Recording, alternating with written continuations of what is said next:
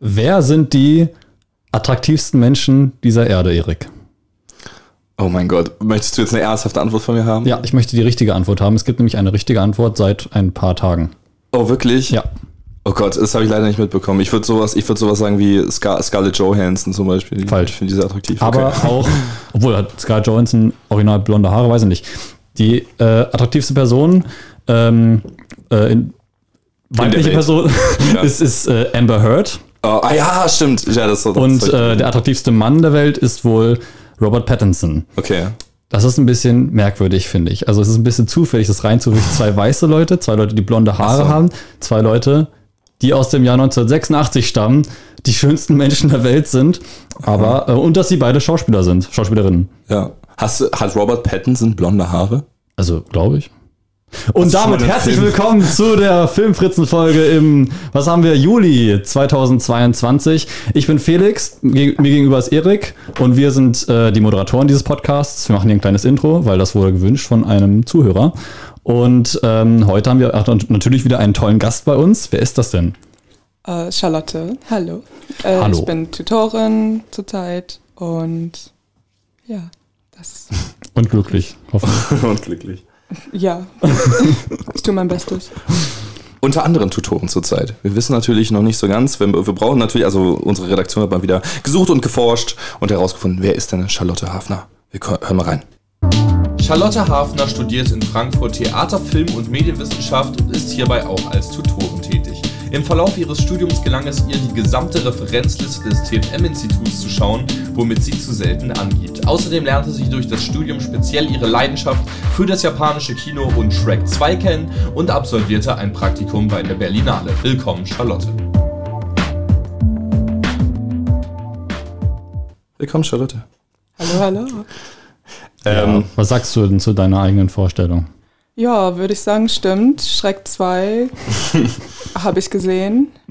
er ist der beste Schreck. Es ist der beste Schreck. Ähm, es ist der Kann-Schreck, deswegen ähm, Respekt, Hm. Schreck.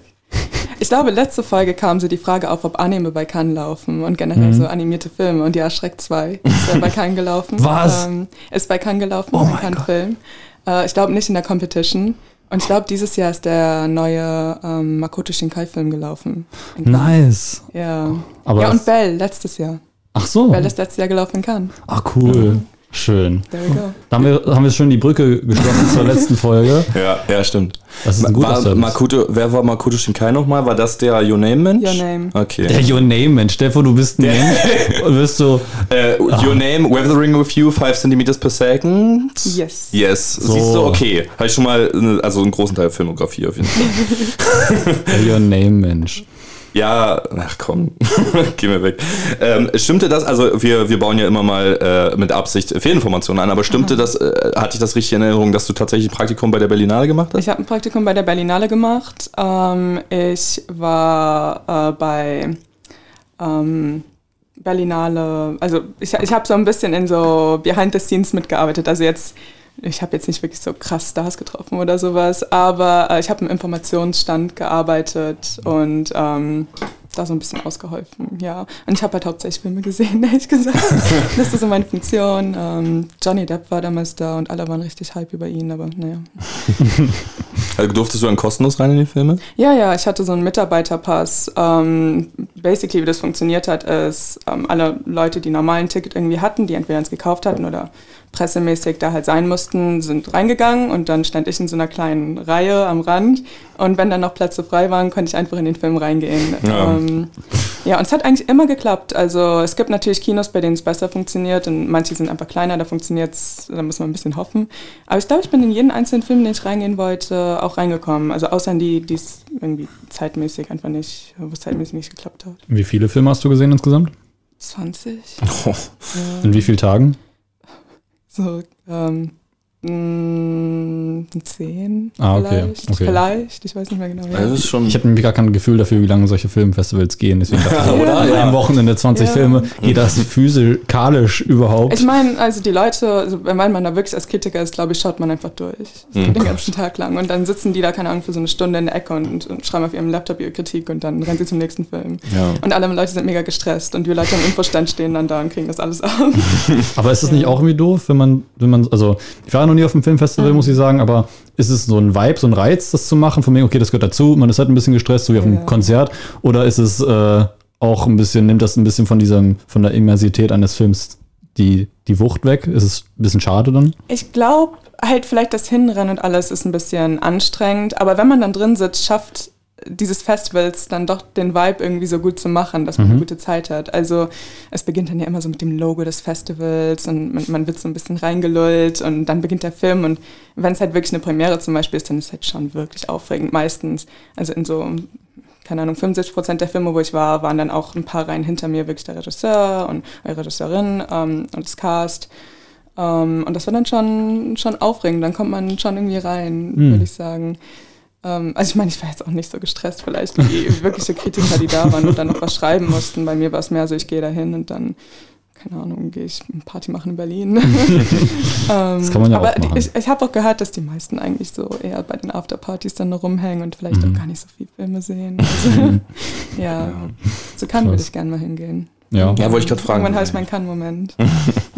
Ich dachte früher immer, dass die Berlinade so ein, weiß ich nicht, deutsches Filmfestival ist, wo die Schweiger-Filme rumlaufen. Ja. Da laufen echt gute Sachen. Ich würde sagen, vielleicht von den drei großen Festivals laufen da zurzeit die vielleicht ein bisschen weniger interessanten Sachen. Kommt darauf an natürlich, was man sehen möchte. Ähm, halt, da laufen jetzt weniger vielleicht die Blockbuster-Filme, mm, was vielleicht interessant ist für Leute. Aber ich würde immer noch sagen, dass da wirklich gute Sachen laufen. Man muss jetzt sich ein bisschen umschauen, Okay. was, so, was man so findet. Aber ich glaube, ähm, zum Beispiel Grand Budapest Hotel hatte da seine Premiere vor ein Mm. paar Jahren. Also da laufen dann schon noch manchmal so größere Indie-Filme. Oh, und ja, man entdeckt da echt coole Sachen, ja. Nice. Ne, Erik? ja, also, also, tut mir leid, ich bin äh, ein bisschen. Manchmal muss man ihn erwecken, so.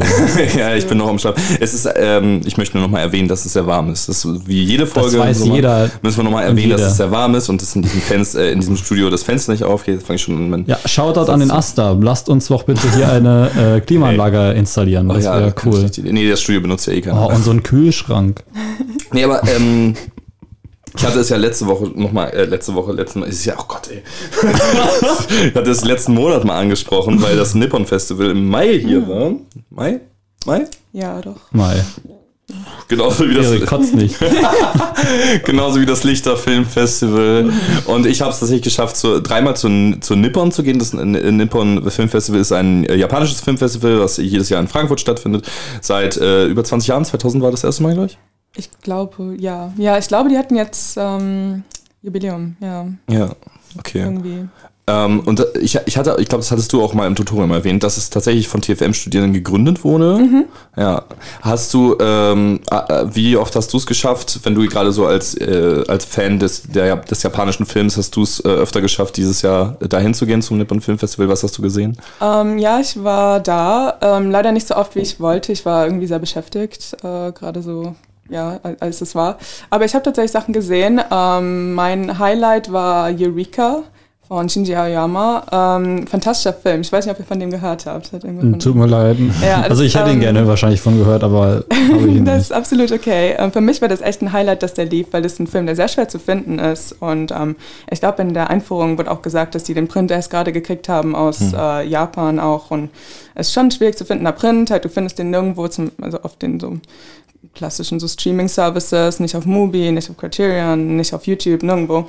Und es ist ein, ich glaube, der ist ungefähr vier Stunden, viereinhalb Stunden langer Film. Ähm, der also ist aus 2000 und der ist, der ist sehr deprimierend. Ich meine, das ist jetzt ähm, vielleicht nicht für jeden die, die beste Zeit, aber es ist so die Art von Film, die ich gern schaue. Ähm, geht um zwei Jugendliche und einen Busfahrer, die ähm, in diesem Bus in eine Nahtodsituation verwickelt sind und dann die Art, wie sie damit umgehen ähm, und die Art, wie sie so eine Art Found Family dann quasi bilden. Ich will gar nicht so viel spoilern, weil in den viereinhalb Stunden, es passiert vielleicht nicht viel, aber es passiert doch viel ähm, auf eine Art. ja, es ist ein fantastischer Film. Sehr so indikativ, finde ich, für dieses äh, Kino der späten 90er, von 2000er in Japan. Mhm. Hat es aber noch einen Grund gehabt, warum das aktuell jetzt gebracht wurde? Haben die es jetzt erst gefunden, wieder so ein gutes, oder hat es irgendwie ein Jubiläum? Um, ich glaube, das ist in der Reihe über Kindheit gelaufen, in Nippon Connection. Ah, okay. Also sie hatten ja auch so Reihen, wo sie quasi ältere Filme gezeigt haben. Um, das haben sie eigentlich immer, da kann man auch manchmal ganz tolle Entdeckungen machen. Ich weiß, das war das erste Mal, dass ich ähm, Haus gesehen habe. Ähm, also ein ganz crazy Horrorfilm. Ich weiß nicht, ob ich von dem gehört habe. Das ist auch ein japanischer Film, oder? Das ist auch ein japanischer Film, das ist fantastisch. Der ist aus den 70ern. Ähm, und ich weiß nicht, also ich, ich würde allen empfehlen, dass sie ihn einfach mal googeln, weil der ist unbeschreiblich, einfach von seinem Stil her. Äh, mhm. Ist ein ganz so zerstückelter Film. Ähm, Horror, Film, Horrorkomödie vielleicht. War ähm, zerstückelt von, vom Schnitt her oder von den vom Menschen? Vom Schnitt her. Also für diejenigen von euch, die vielleicht ähm, Daisies gesehen haben von Varachilova, es ist sehr ähnlicher Vibe wie so Daisies im Sinne von ähm, ja, es ist fast wie so eine Collage, die, die mhm. so zusammengestellt wird. Mit ganz seltsamen Special Effects und ähm, super hyperaktiven ähm, Protagonisten und super hyperaktiven Plot irgendwie und ähm, ja, ist ein ganz fantastischer Film, den habe ich da auch äh, entdeckt und mir dann gekauft auf Blu-ray und schaue ich irgendwie so, keine Ahnung, alle drei Monate mal. Cool. Also. einfach, es ist so ein guter Film, ähm, ist absolut, absolut verrückt und der Regisseur ist auch toll, der macht immer so sehr crazy Filme in diesem Stil. Mhm. Ähm, ja, aber die, ja, die, der, der lief so ein bisschen in der äh, Throwback-Reihe von denen, also jetzt kein neuer Film. Einen neuen Film habe ich eigentlich nur ähm, Wheel of Fortune and Fantasy nochmal gesehen. Ähm, mhm. Den hätte ich schon mal Lichter gesehen und der lief ja auch auf der Berlinale.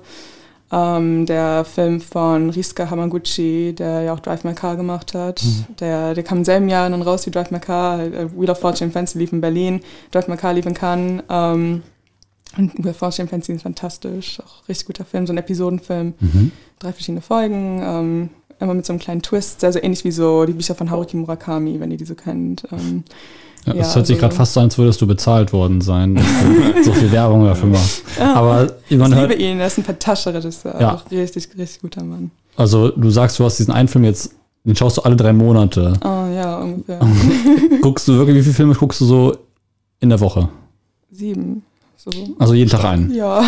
Ich, da, da, wollte ich sowieso, das kam auch in deiner Vorstellung. Ähm, wenn ich mal fragen darf, in welchem Semester bist du nochmal? Ich bin im achten Semester. Im, Im, achten Semester, okay. Mhm. Weil du ja die, quasi schon die gesamte Referenzliste durch hast. Und ich so finde. Ziemlich. Mir fehlen noch so fehlen noch ein paar, aber ja. das sind auch die, die irgendwie, die man nicht findet, weil ja. die seltsamerweise keine Datei haben. Da, da wollte ich, da wollte ich gerade auch nochmal drauf zu sprechen kommen, weil gerade, ähm, äh, um mal für alle da draußen, die nicht TFM studieren, wir alle drei, wir studieren Theater, Film und Medienwissenschaft an der mhm. Goethe-Universität Frankfurt und dieses, dieses Institut äh, stellt eine Liste bereit quasi von Filmen, ähm, äh, auf, also auf die quasi Referenzen geschlagen werden in dem gesamten Studium und bei denen empfohlen wird, alle geguckt zu haben, bevor man die Bachelorarbeit schreibt. Das ist nicht verpflichtend, aber das wird empfohlen. Und man sagt quasi, wenn man in Regelstudienzeit abschließt, dann sind das so circa drei Filme pro Woche. Und man kriegt halt äh, Zugang zu den meisten Filmen und immer, äh, gerade, ich finde, das ist besonders interessant für Leute, die überlegen, das zu studieren, sich diese Liste anzugucken und dann so, oh, ich mag mh, mm, The Dark Knight, ist Dark Knight auf der Liste? oder so, äh, weißt du, sowas halt. Oder ja. Pulp Fiction, Pulp Fiction ist ja sogar auf der Liste tatsächlich. Ähm, und dann denkt man sich so, oh, wie kann das sein, dass Star Wars Episode 8 nicht auf der Liste ist? oder sowas, oder äh, whatever. Und jetzt gerade, ich glaube, ist es jedes Jahr, dass die Liste geupdatet wird? Ähm, eigentlich nicht. Also als ähm, ich ans Institut kam, wurde die, glaube ich, das war eine Weile her, als die geupdatet wurde. Ich glaube, gerade als ich ins Institut kam, 2018, war 2012 das letzte Mal das, hm, ja. oder? Oh. Nee, 2014 muss gewesen sein. Um, ähm, anyway, es war schon ein bisschen her. Also normalerweise wird die nicht sehr regelmäßig geupdatet. Um, ähm, und wenn, dann werden halt so ein paar Filme hinzugefügt, zum Beispiel ähm, vor der Pandemie, weil 2019 das letzte Mal geupdatet wurde und dann 21 wird sie nochmal geupdatet. Da kamen zehn Filme, glaube ich, dazu. Ähm, ja, und jetzt sind wir gerade so im groß, große Updaten irgendwie hm. drin. Mhm. Äh, mal schauen, was da passiert. Fliegen auch ein paar Filme raus? Ähm, der Gedanke ist eigentlich, dass wir ein paar rausnehmen. Ich, ich bin ich weiß nicht, wie ich mich darüber fühlen soll, weil mhm. an sich finde ich, das ist vielleicht nicht die beste Idee, aber dann wiederum haben wir zurzeit 444 Filme auf dieser Liste, das sind sehr viele. Ähm, ja, und dann, dann ist natürlich die Diskussion, was wird rausgenommen und was kommt halt dafür rein und warum wird was rausgenommen und warum kommt was rein. Das ist eigentlich etwas, was halt ja schon schwierig ist, weil an sich würde ich sagen, halt, als, als eine Person, die die Filme also zum großen Teil gesehen hat, ähm, sie sind, haben die schon alle so ein bisschen ihren, ihren Grund, warum die drauf sind. Das sind schon Ja. wichtig, äh, ja, aus verschiedenen Gründen. Ich hoffe nur, dass Indiana Jones drauf bleibt. Indiana So, der. Rest ist mir egal. Indiana Jones auch, ja.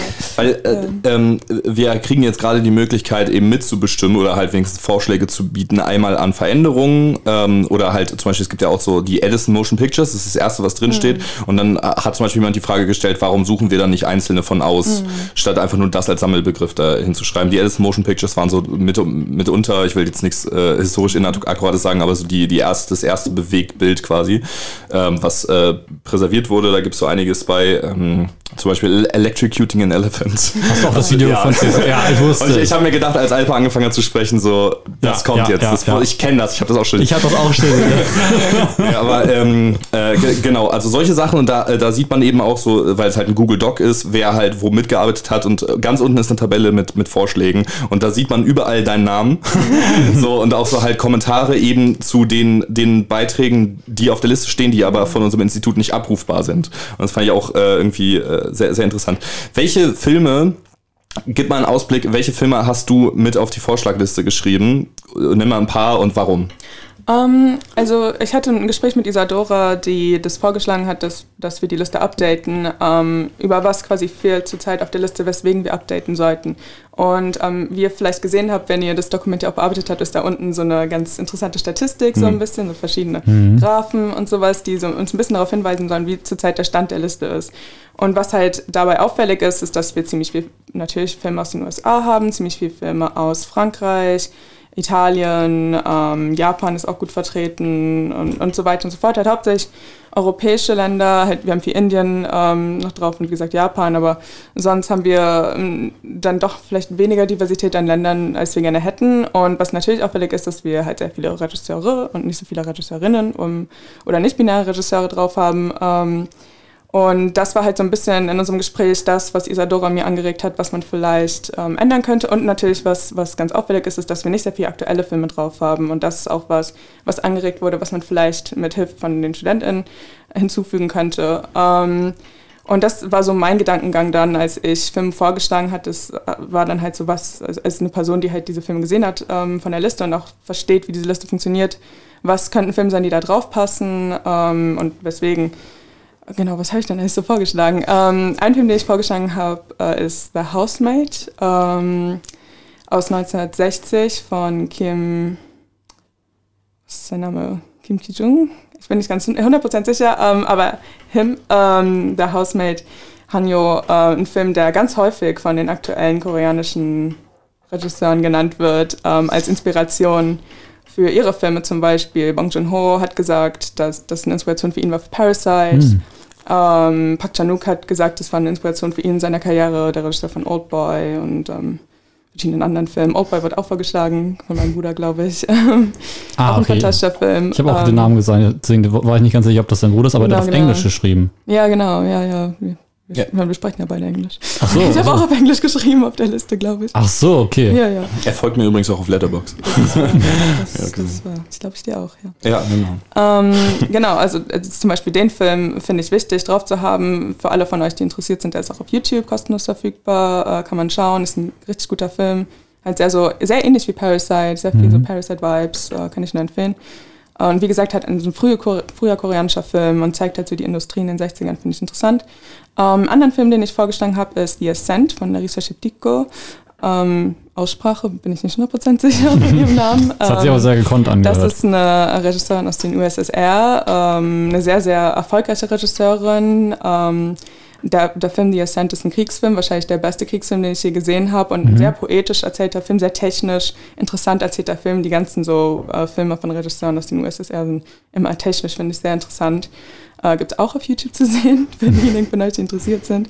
Fantastischer Film. Ähm, und die, diese Regisseurin, ich, ich bin einfach verwundert, warum sie nicht drauf ist. Sie ist fantastisch, sie ist so einflussreich. Ähm, fantastischer Film. Ja, ähm, was habe ich noch so vorgeschlagen? Oder hast du noch einen tollen Film gesehen, wo du sagtest, ja, der muss auf jeden Fall drauf? Ich meine, für mich ähm, zum Beispiel, und das ist ja auch ein bisschen durchgekommen, auch bei euren Vorschlägen und Vorschlägen von anderen Leuten, ähm, halt viele Leute möchten an, äh, japanische Animationen, generell Animationen Ja, gerne ja. drauf Mhm. haben. Ich habe Akira vorgeschlagen und ich stehe auch dahinter, dass Akira wahrscheinlich die beste Entscheidung wäre für einen Animationsfilm, wenn wir nur einen japanischen Animationsfilm drauf machen müssten.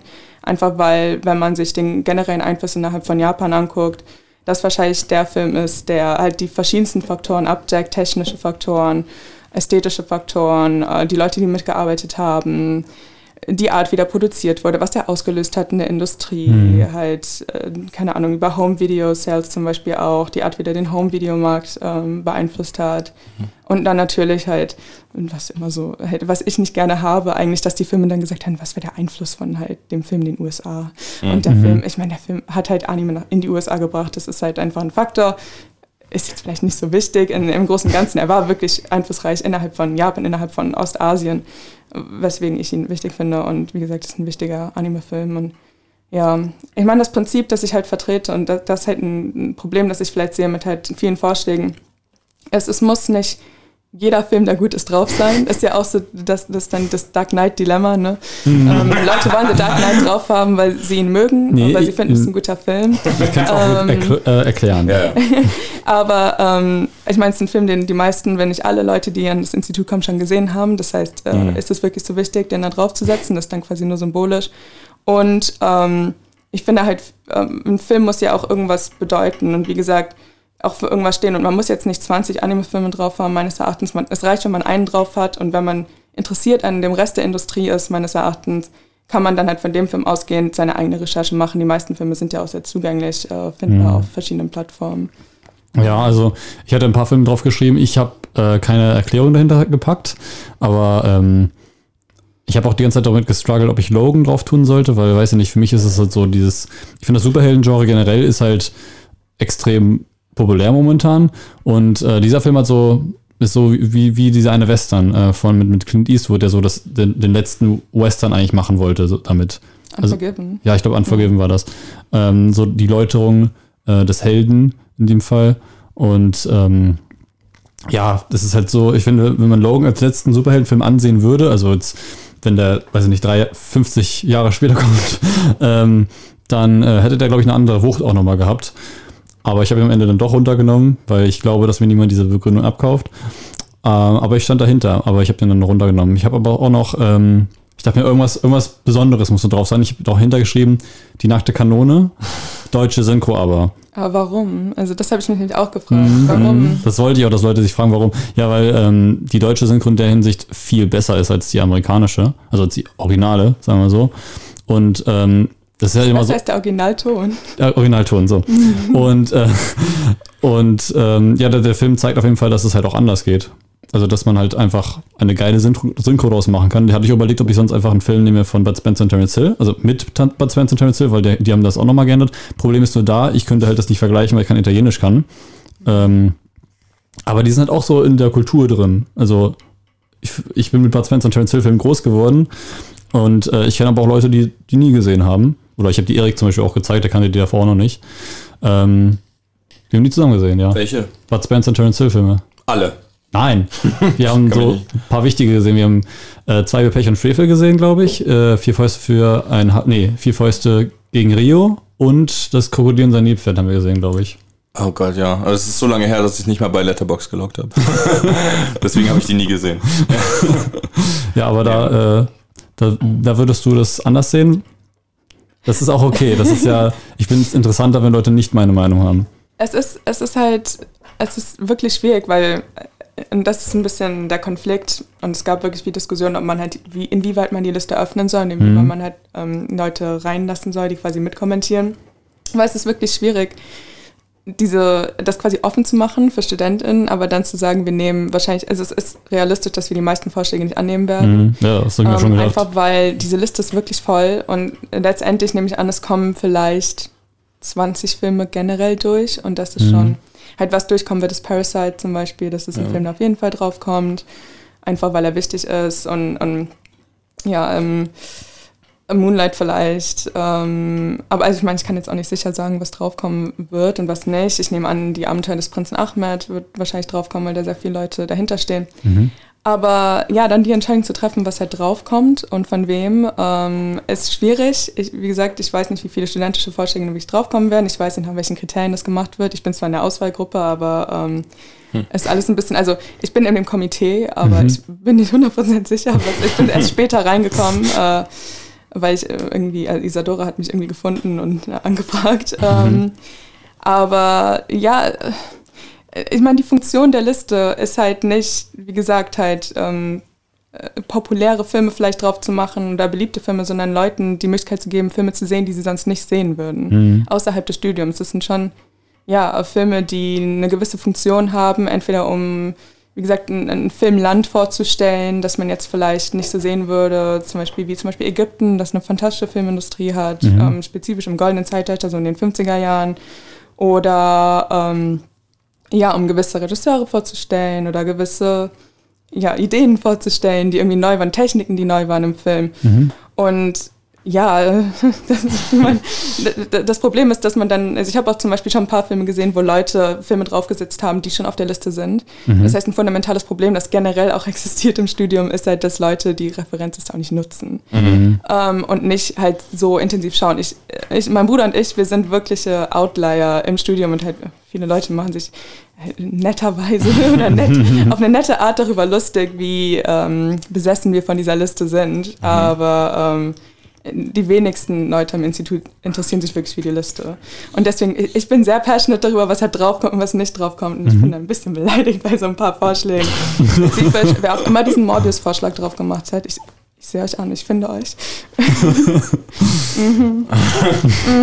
also ich habe zwei, ich habe zwei Filme auf die Liste gestellt. Es ist, es ist ein Toy Story. Toy Story. Ähm, äh, das Ding ist, du meintest ja eben von wegen, um halt so gewisse Länder oder, oder Filme oder whatever auch vorzustellen. Aber du hast ja vorhin auch von wegen gesagt, ja, wenn der und der Film draufkommt, dann ist es wahrscheinlich hat es einen symbolischen Faktor. Und ich glaube, es gibt auch einige Filme auf dieser, zum Beispiel Pulp Fiction, den habe ich ja vorhin so als Meme-Beispiel genannt.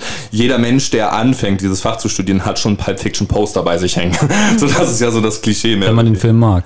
Ja, ja, ich mag ihn zum Beispiel nicht unbedingt, aber also der, den hat ja auch schon jeder gesehen, bevor man hier anfängt zu studieren. Mhm. Und deswegen, ich finde, ähm, Toy Story ist einfach, weil er halt der erste CGI-Animationsfilm war, ähm, oder abendfüllende CGI-Animationsfilm war, ähm, fände ich den super, super wichtig, weil Animation halt einfach eine wichtige Sache für heute ist, also für, für das Kino heutzutage. Und dann habe ich noch Who Framed Roger Rabbit drauf gemacht. Zum einen, weil ich einfach ein Fan von Robert Zemeckis bin und ich finde, der hat auch sehr viele Filme, dass es sich irgendwie lohnt, einen Eckpunkt aus seiner Filmografie da drauf zu packen. Und der ist lustigerweise, ich glaube, zwischen Back to the Future 2 und 3 in die Kinos gekommen, wenn ich mich nicht täusche. Außerdem ist der technisch sehr interessant, weil er halt so 2D, äh, 2D-Animationen mit Live-Action zusammenbringt, bevor das digital möglich war, sondern halt analog um mal dieses Plädoyer zu halten, ja. falls, äh, weiß nicht, irgendwer der Zuhörenden oder äh, du, wenn du meinst, bist im Komitee, äh, meine äh, Begründung haben ja, möchte. Ich, ich, muss ganz kurz einmal eine Überleitung machen, weil ich keine gefunden habe. Erik, dein, dein, dein Licht, das blendet in deine, deiner Hol Brille. einfach als Maul. Und das Licht ist blau. Passend dazu habe ich natürlich wieder was mitgebracht. Oh. Nämlich Bananen, nee, ja, äh, Blaubeeren. Nice.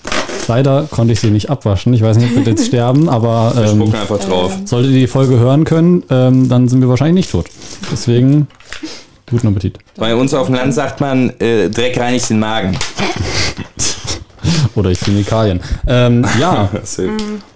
Ich würde dann einfach nur gerne nochmal eine Nachricht an alle senden, die vielleicht nachdenken, ähm, halt die, der Liste was hinzuzufügen, ist wirklich auf diese Statistiken unten zu achten und halt zu versuchen, hm. dementsprechend vielleicht irgendwas hinzuzufügen, das halt wirklich eine Lücke füllt, die wir haben in der Liste, weil wir haben Lücken in der Liste und es war, ich meine, ich habe ja auch ein paar Vorschläge gegeben von Regisseuren, die vielleicht doppelt drauf sind, wo man vielleicht noch einen anderen Regisseur reintun könnte, um, aus, auch vielleicht im selben Land, aber einfach um nur ein bisschen mehr Diversität auch reinzubringen. Und ja, vielleicht da so ein bisschen, falls irgendwer von euch ähm, Filme kennt, vielleicht die in, in diese Kategorien reinpassen, ähm, die, wie gesagt, in der Statistik genannt werden und dann bitte fügt hinzu. Und es, es ist sehr interessant zu sehen, was die Leute vorschlagen, weil das sind ja wirklich Filme, wo die Leute denken, die sind so wichtig, wichtig genug, um halt auf diese Liste zu kommen. Das ist sehr, sehr faszinierend für mich, einfach so aus einem studentischen Blick. Vor allem, was ich auch noch wichtig zu erwähnen finde, ist, du hattest ja eben gesagt, es muss nicht jeder Film drauf, der irgendwie gut ist. Was, äh, was aber auch wichtig ist, ist, dass nicht jeder Film, der auf der Liste ist, gut ist. Ja, ne? ja, ja, ja. Also ich meine, es ist dann ein persönlicher Geschmack. Ja, klar, ja. aber halt auch so, also ähm, ja, aus einem kulturgesellschaftlichen Sinne heraus, ne? dass, äh, dass so Filme wie äh, Birth of a Nation zum Beispiel drauf Ja, sind, halt ja, auch ja, einfach ja. nur aus einem, aus einem äh, historischen Absolut. Gedanken heraus. Aber wir haben sehr viel so versteckte Schätze auf der Liste. Ja. Also wirklich viele Filme, die so fantastisch sind, die ich niemals gesehen hätte und auch nicht gefunden hätte, wenn es nicht die Liste gäbe, die halt und ein generelles Institut, das diese Filme halt hat und zur Verfügung stellt. Okay, harte Frage. Was ist die Nummer eins von Filmen, die du nicht gesehen hättest ohne die Liste, die du Hm. gesehen hast? Also das ist tatsächlich ein Film, den ich mit der letzten Tutorials-Gruppe jetzt geguckt habe, und das Peking Opera Blues von Sui Haag. Ähm, ein Film, den du nicht findest irgendwo in Deutschland oder auf YouTube, so ein Eureka-Ding wieder, der, ist- der sehr schwer zu finden ist, aber den wir haben auf der Liste. Ist ein ähm, Martial Arts Comedy Film aus den 80ern Hongkong ähm, mit so drei so der großen Divas des Hongkong Kinos, Bridget Lin, ähm, Sally Ye und Cherry Chung. Ähm, fantastisch, fantastischer Film. So lustig, so Action, äh, behaftet halt 10.000 verschiedene Genres in einem Film. Ähm, wir haben zusammen ja diesen Quentin Tarantino Intro zu King Express geguckt, der hat ihn ja auch sehr gepriesen. Ähm, und so ein bisschen dafür verantwortlich vielleicht, dass der Film besten bekannt ist, aber in Ostasien allein war der Film so ein Hit. Ähm, krasser Film, aber hätte ich nie gesehen ohne die Liste. Und ich glaube, auf Vimeo hat er auch irgendwie nur so neun Klicks oder sowas. Und ich glaube, das sind alle von mir, weil ich den so häufig rewatcht habe. Deswegen schaut und alle, schaut euch den an. Ähm, Und The Brightest Summer Day von Edward Yang. Drei Stunden langes taiwanesisches Kino. Richtig geil. Slappt, slappt richtig hart. nice. Okay, Erik, wollen wir jetzt zum ersten. Ähm, Moment, Moment, Moment. Wir dürfen Traditionen nicht brechen. Du, du, du bist ja, also ich merke so im Gespräch mit dir, du bist ja vor allem eine Filmrezipientin. Hast du mal drüber nachgedacht, selber Filme zu machen? Ach so, das Hast du, hast du vielleicht schon mal was, hast du, hast du schon mal was gemacht? Irgendwie geschrieben oder sonst irgendwas? Ich habe, ähm, ich, ich schreibe Theaterstücke, Ah. aber, ähm, also Theaterstücke.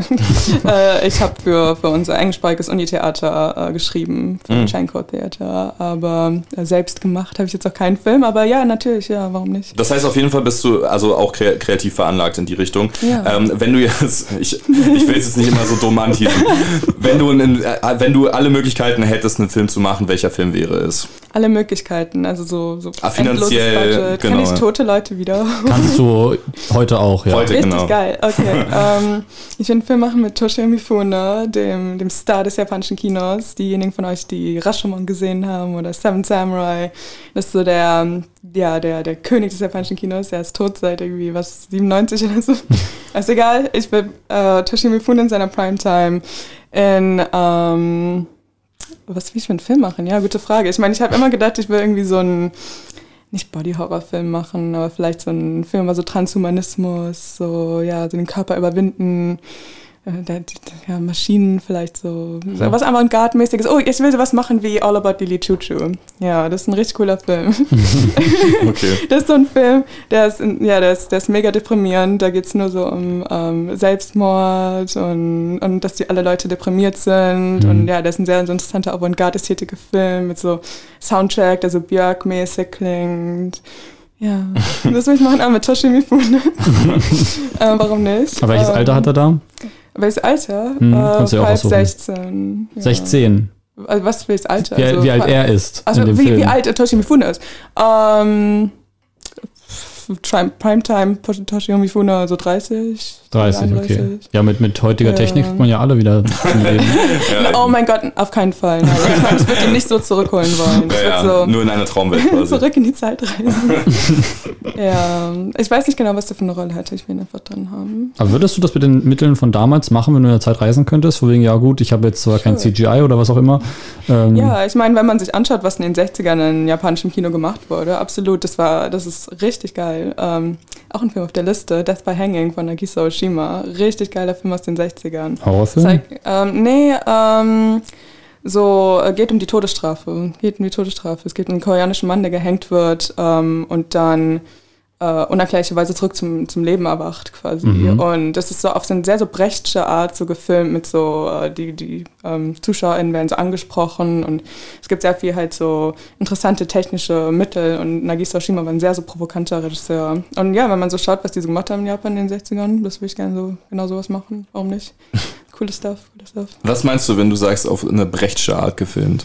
Mm, halt viel mit so, also womit Oshima immer eigentlich arbeitet, ist so ein bisschen, ich meine, es ist ein sehr politischer Regisseur gewesen ähm, und halt die, die ZuschauerInnen so zu aktivieren irgendwie. Mhm. Halt wie Brecht versucht hat, die Zuschauer zu aktivieren und zu politischen ähm, Gedanken zu motivieren. Also Death by Hanging beginnt mit so einem richtig langen Text, quasi, wo es um die Todesstrafe geht und der quasi sofort Fragen stellt, so warum lassen wir das zu?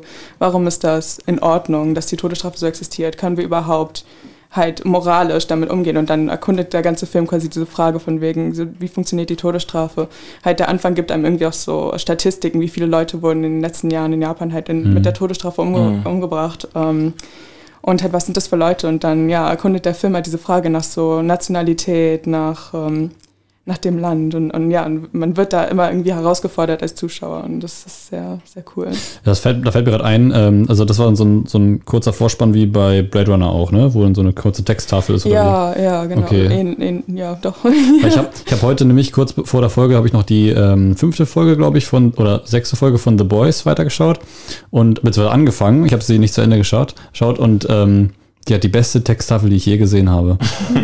Weil die fängt damit an, so wie, ja, es kann ein bisschen verstörend werden und aber keine Sorge, das ist alles nicht echt, das ist alles CGI und so und bis zu diesem Zeitpunkt müsst ihr auch, wisst ihr das wahrscheinlich auch. Von wegen Stimmen wie auch, ja, ähm, es wird schwer zu verdauen sein, diese Szenen, aber ehrlich gesagt, das kann keiner verdauen, also sorry und so. also deswegen Props, diese Serie haut mich immer wieder um. Ähm, ja, kleine Empfehlung nochmal. Muss ich auch mal wieder. Auch abgesehen, also jetzt wieder ein bisschen Blockbuster, sorry. nee, aber das ist sehr erfrischend, ähm, halt nicht nur US-amerikanisches ähm, Filmgut hier Mhm. zu besprechen. Aber wer weiß, jetzt haben wir ja, was kommt zuerst? Die Filmnews, Die wie immer. Filmnews. Da Wir wird es leider wieder ein bisschen sehr amerikanistisch. Also nicht leider, Gibt ja auch keine nicht, nicht leider. Cover. Film News. Jack Sparrow bleibt tot. In dem vor kurzem beendeten Gerichtsprozess zwischen Amber Heard und Johnny Depp gab der 59-jährige Schauspieler bekannt, dass er nicht mehr mit Disney arbeiten würde. Er sagte, er würde selbst für 300 Millionen US-Dollar nicht wieder die Rolle des beliebten Piraten Jack Sparrow aus dem Fluch der Karibik-Film verkörpern.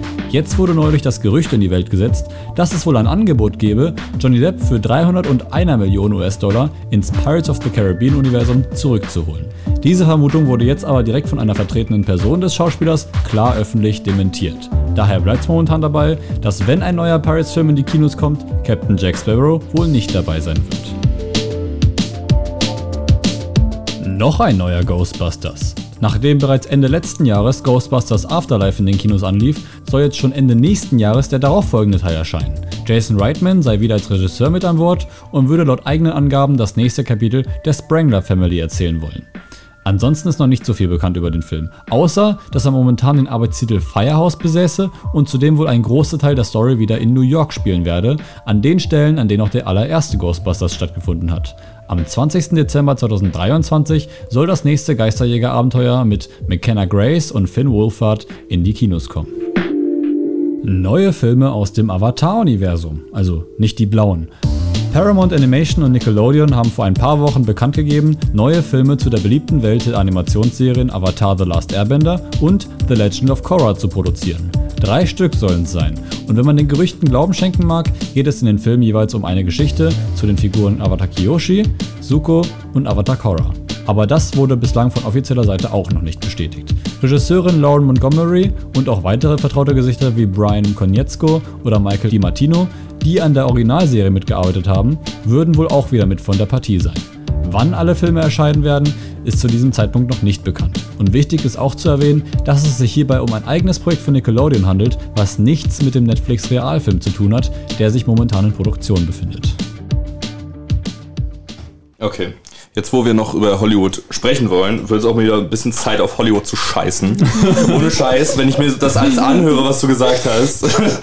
ich finde, also so, zum, einen, zum einen Ghostbusters, wir sind es mittlerweile gewohnt, dass wir Sequels kriegen für Filme, die keinen Sequel verdient haben.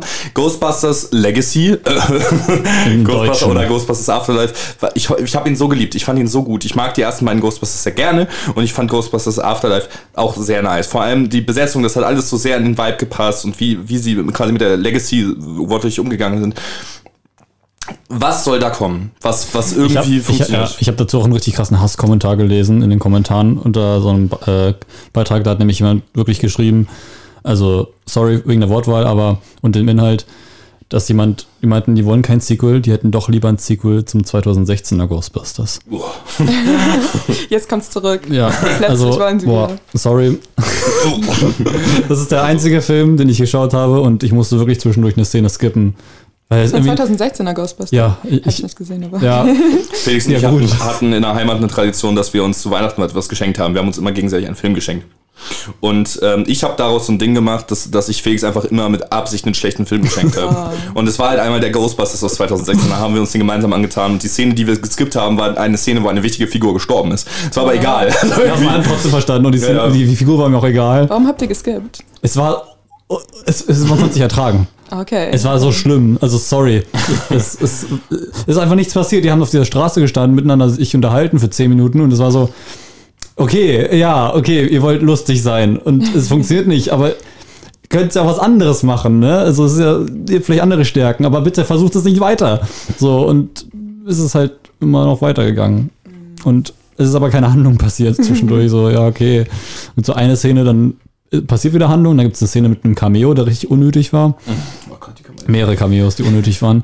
Und so schade und traurig. Das Ding ist, danach kam ja auch so eine Riesendebatte dann drum, weil die eine Darstellerin aus dem neuen Ghostbusters, weiß ich gar nicht, also weil er ja so, es gab ja auch Sequel-Pläne für den, für den Remake Ghostbusters sozusagen und die wurden dann gecancelt, weil der ja eben so ein, so ein schlimmes Backlash er- erfahren hat und die eine Darstellerin hat dann behauptet, das sei, ähm, das sei sehr äh, einfach frauenfeindlich, dass alle so hart auf den Film scheißen und das war's halt nicht, sondern alle haben auf den Film geschissen, weil der Film scheiße war. Der, der Ansatz war ja prinzipiell, dass, dass, äh, dass wir einfach sagen, okay, vor, vor allem weil waren die vier Ghostbusters äh, ja auch quasi einfach Carbon Copies von den alten Ghostbusters, nur halt als Frauen. So, und äh, wenn du das machst, dann wird's halt nicht automatisch ein guter Film. So, So, ich, also, also die Story war auch scheiße. Also, ja, ja, eben, genau. Also ich, es ist super wichtig, dass man sowas macht. So, ähm, und, und in Ghostbusters Afterlife war ja auch äh, die Protagonistin weiblich zum Beispiel. Ähm, quasi der Main Ghostbuster dann. Aber ist es, also, es ist interessant, weil es ist, es hat ja so zwei Seiten irgendwie. Also zum einen, ich meine, ein Problem war, dass halt viele Leute, bevor der Film überhaupt raus war, sich beschwert haben.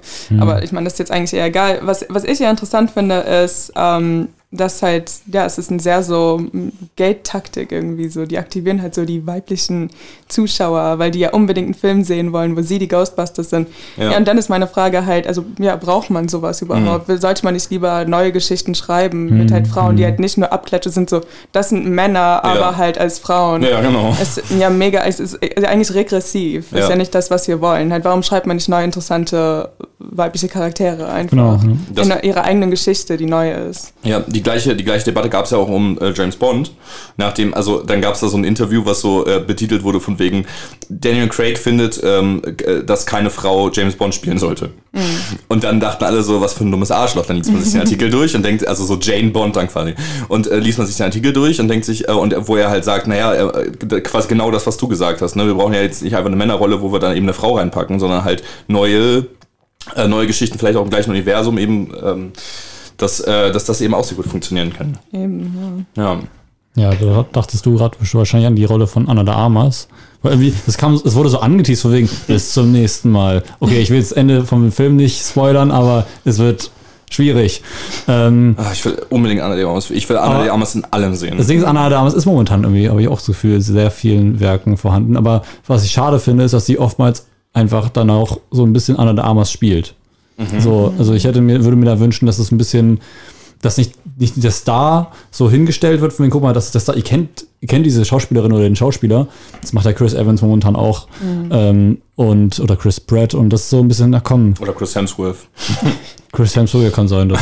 nee, weil du Chris Evans, Chris Pratt. Ach so, ja. Einfach den dritten Chris Marvel-Chris Pine. noch. Chris, ja, stimmt. Chris McDonald, nee, keine Ahnung, ich kenne keinen weiteren Chris. Chris Miller, der ist doch der von Avengers. Ja, ja. Nee, okay. nee, nicht von dem was? Phil Lord und Chris Miller, das sind Ja, die von Spider-Man gewesen. Also unter anderem. Lego Movie. Genau, genau. Und äh, ursprünglich Solo, aber dann doch nicht. Ja. Es, es ist Auch mir gerade so peinlich, dass wir halt so. Und Ja, ja, direkt wieder- oftmals Ist wieder doch über okay, Hollywood ist auch. doch okay, die So. Mischung macht. Ja, und Alle Filme existieren ja. das stimmt. Das stimmt. Und, ähm, und diese, diese, diese Jack Sparrow-Sache auch. Ähm, wir haben auch jetzt wirklich seit, seit der Folge mit Tessa, glaube ich, oder mit Alexandra oder so, haben wir jedes Mal über Johnny Depp gesprochen. Echt? Weil, ja, ja, also wir, wir haben, also wir haben uns halt auch immer aufgeregt über den Diskurs um den, den Dings, den, die, die, die, die, wie sagt Das- man, das da. Ge- Das da, die ja, das. Gerichtsverhandlung. Soll jetzt auch nochmal weitergehen. Und ähm, das, ist, das ist so ein furchtbares, äh, so ein furchtbares Melodrama, was sich da abspielt. Und es ist so ekelhaft, wie, wie sich die Leute drüber ergötzen. Es ist halt, also es gibt auch ganz, ganz viele tolle Videos zu. Ich empfehle ein Video von dem dunklen Parabelritter auf YouTube dazu, zu dem Diskurs zwischen Johnny Depp und, äh, und Amber Heard und die digitale Hexenjagd. Ähm, Deswegen will ich da jetzt auch nicht weiter drauf eingehen. Worauf ich eingehen möchte, ist, warum, also ähm, auch wieder genau das gleiche. Es wurde ein neuer Flut der Karibik, ein neues Flut der Karibik-Projekt angekündigt mit Margot Robbie. Genau, mit Margot Robbie. Die ich mir sehr gut vorstelle, auch nicht als Jane Sparrow oder, oder whatever oder Jacqueline Sparrow. whatever, sondern halt als, als eine Margot Robbie-Charakter im Fluch der Karibik-Universum. Und ähm, die, die äh, Fluch der Karibik-Filme mit Jack Sparrow wurden, wurden abartig schlechter ab dem dritten. Also die, äh, die Trilogie Nach dem ist dritten, gut. nach dem dritten. Genau, die, die, genau, das, ja, hast recht. Die, die Trilogie ist sehr gut als solche, aber der vierte, ähm, vor allem der vierte, das fand ich auch sehr interessant, weil äh, Jack Sparrow da nicht als Comic Relief benutzt wurde, sondern als Protagonist war. Ähm, und in den anderen waren halt Will Turner und Elizabeth Swan die ProtagonistInnen. Ähm, und der vierte ist egal aus dem Grund schlecht, dass er nicht mehr quasi als Comic Relief so an die Seite gestellt wird. Und im fünften, also der, ich weiß nicht, der, der war furchtbar. Ja, da war Jack Sparrow auch irgendwie, man könnte es halt theoretisch als Charakterentwicklung sehen, aber irgendwie war er die ganze Zeit nur drunk und ist halt rumgetorkelt und hat irgendwie, war die ganze Zeit scharf auf jeden. Also es war irgendwie so ein bisschen einfallslos. Ja, So. und das, das brauchen wir halt nicht mehr. Ich verstehe auch nicht, warum alle noch danach verlangen. Also, doch, ich verstehe, warum alle danach verlangen, aber ich finde es scheiße, dass alle danach verlangen, wieder Johnny Depp als Jack Sparrow zu Das ist halt auch ein bisschen, naja, nicht Nostalgie, aber so, ja, ist auch schön, einfach die Charaktere zu sehen. Also ich kenne das persön- persönlich auch bei, bei, äh, bei Marvel-Filmen. Ich schaue mir gerne Marvel-Serien auch an, wenn die nicht gut sind, einfach weil ich weiß, oh, das ist schon ein Marvel-Universum, das kenne ich. Ähm, das hatte ich auch mit dem Film Johnny English 3. ähm, der war nicht wirklich gut, aber ich mochte halt Johnny English 2 als Kind sehr gerne und deswegen auch so, ach, ich lasse dem alles durchgehen. Das ist Ron Atkinson und Der ist jetzt übrigens, äh, übrigens back in Man vs. Bee, eine Slapstick-Komödie auf Netflix. habe ich auch noch nicht gesehen, aber ich habe davon gehört und habe Ron Atkinson gesehen, war so, oh, Ja.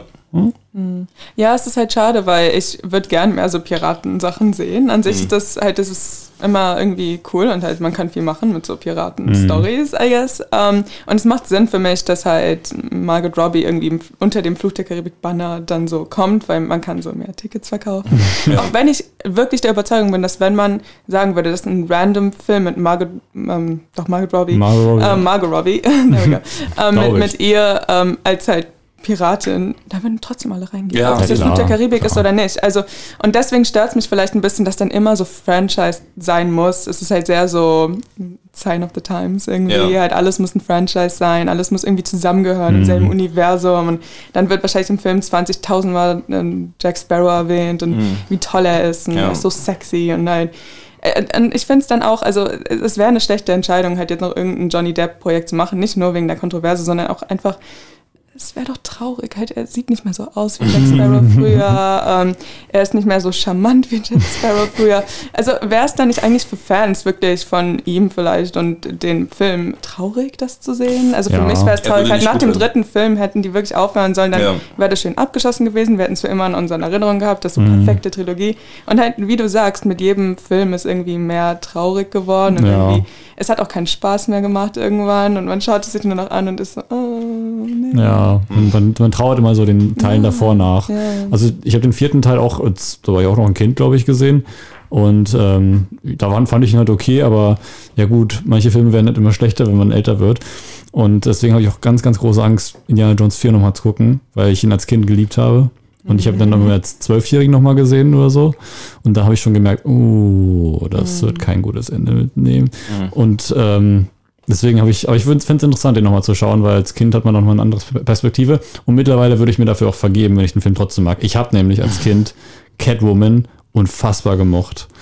Ich fand, nicht? ich fand ihn so inspirational und so und dann habe ich mir so irgendwann die Comics so durchgelesen von Batman und dachte mir so, das ist, das ist eine ganz andere Catwoman, das ist ja gar nicht, die wird nicht von Katzen wiederbelebt und so, also außer bei Tim Burton. Ähm, und das ist halt so, okay, das ist ein ganz anderer Charakter, aber vielleicht war es deswegen so, dass ich den Film gemocht habe. Aber Ähm, du bist ein großer Indiana Jones-Fan, oder? Absolut. Wie fühlst du dich dann über einen neuen Indiana Jones-Film? Ich Bist freu du da- mich. Du freust dich dann schon Ja, drauf. Ja, ich freue mich vor allem, weil Harrison Ford dabei ist und äh, James Mangold und ähm, John Williams übrigens. Das war auch eine News, aber keine richtige News, weil John Williams meinte so, ja, vielleicht höre ich auf, vielleicht nicht. Vielleicht hört Harrison Ford auch noch auf. So, das wurde so ein großer Headline, dass so, ja, okay, aber eigentlich gar nicht, nichts bestätigt. Ja, John Williams ist schon sau alt, ne? Also Ja, Harrison der, Ford auch, der, aber der John Williams ist noch älter. ich glaube 90 oder ja, 89. irgendwie so. James schon. L. Jones ist auch schon extrem alt und macht immer noch die Stimme von Darth Vader so halb. So halb. So halb, ja, Ja, dann, Kenobi. dass man, also manche sagen so, ja, James Earl Jones ist ja voll gut in dieser Rolle und sagt, macht das auch noch genauso wie damals. Und dann andere sagen, das ist eine komplette AI. Und in den Credits steht was, da steht James Earl Jones, glaube ich, drin, aber trotzdem auch so provided by AI, so und so. Und deswegen glaube ich, die mischen das einfach. Und in Rogue One hat man ja schon gehört, dass er anders klingt. Aber trotzdem wird immer auch geil. Äh, aber die, die sind alle verdammt alt und Ja.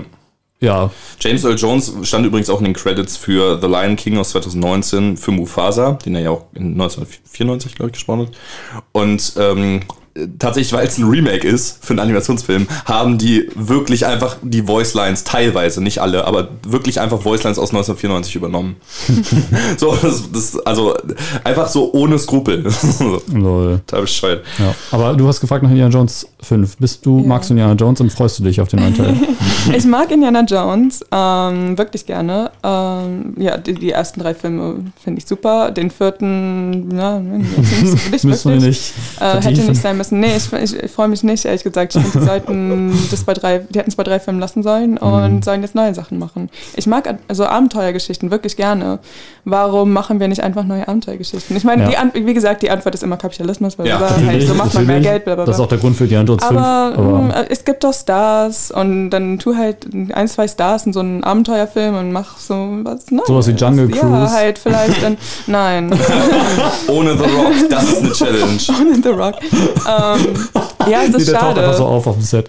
weil äh, es ist, es ist cool, so Abenteuerfilme zu haben. Ich vermisse das. Ein, ein Mhm. Gibt's ja gar irgendwie- nicht so, ne? Ja, nicht mehr wirklich. Also- es gibt so ein paar Sachen, die ich gerne jetzt so sehen würde, so Abenteuerfilme, so andere Piratensachen. Anscheinend dieses Ja. Auf Flag Spells Death ist anscheinend gut, Leute sagen mir. Ja, was war das, das Ähm, Taika Waititi-Ding? Ich glaube wohl ja Taika Waititi Blackbeard oder Ja, stimmt. Also Leute Oder sagen das gut, Barbarossa. vielleicht schaue ich mir das irgendwann mal, ja, oder Barbarossa. Ja.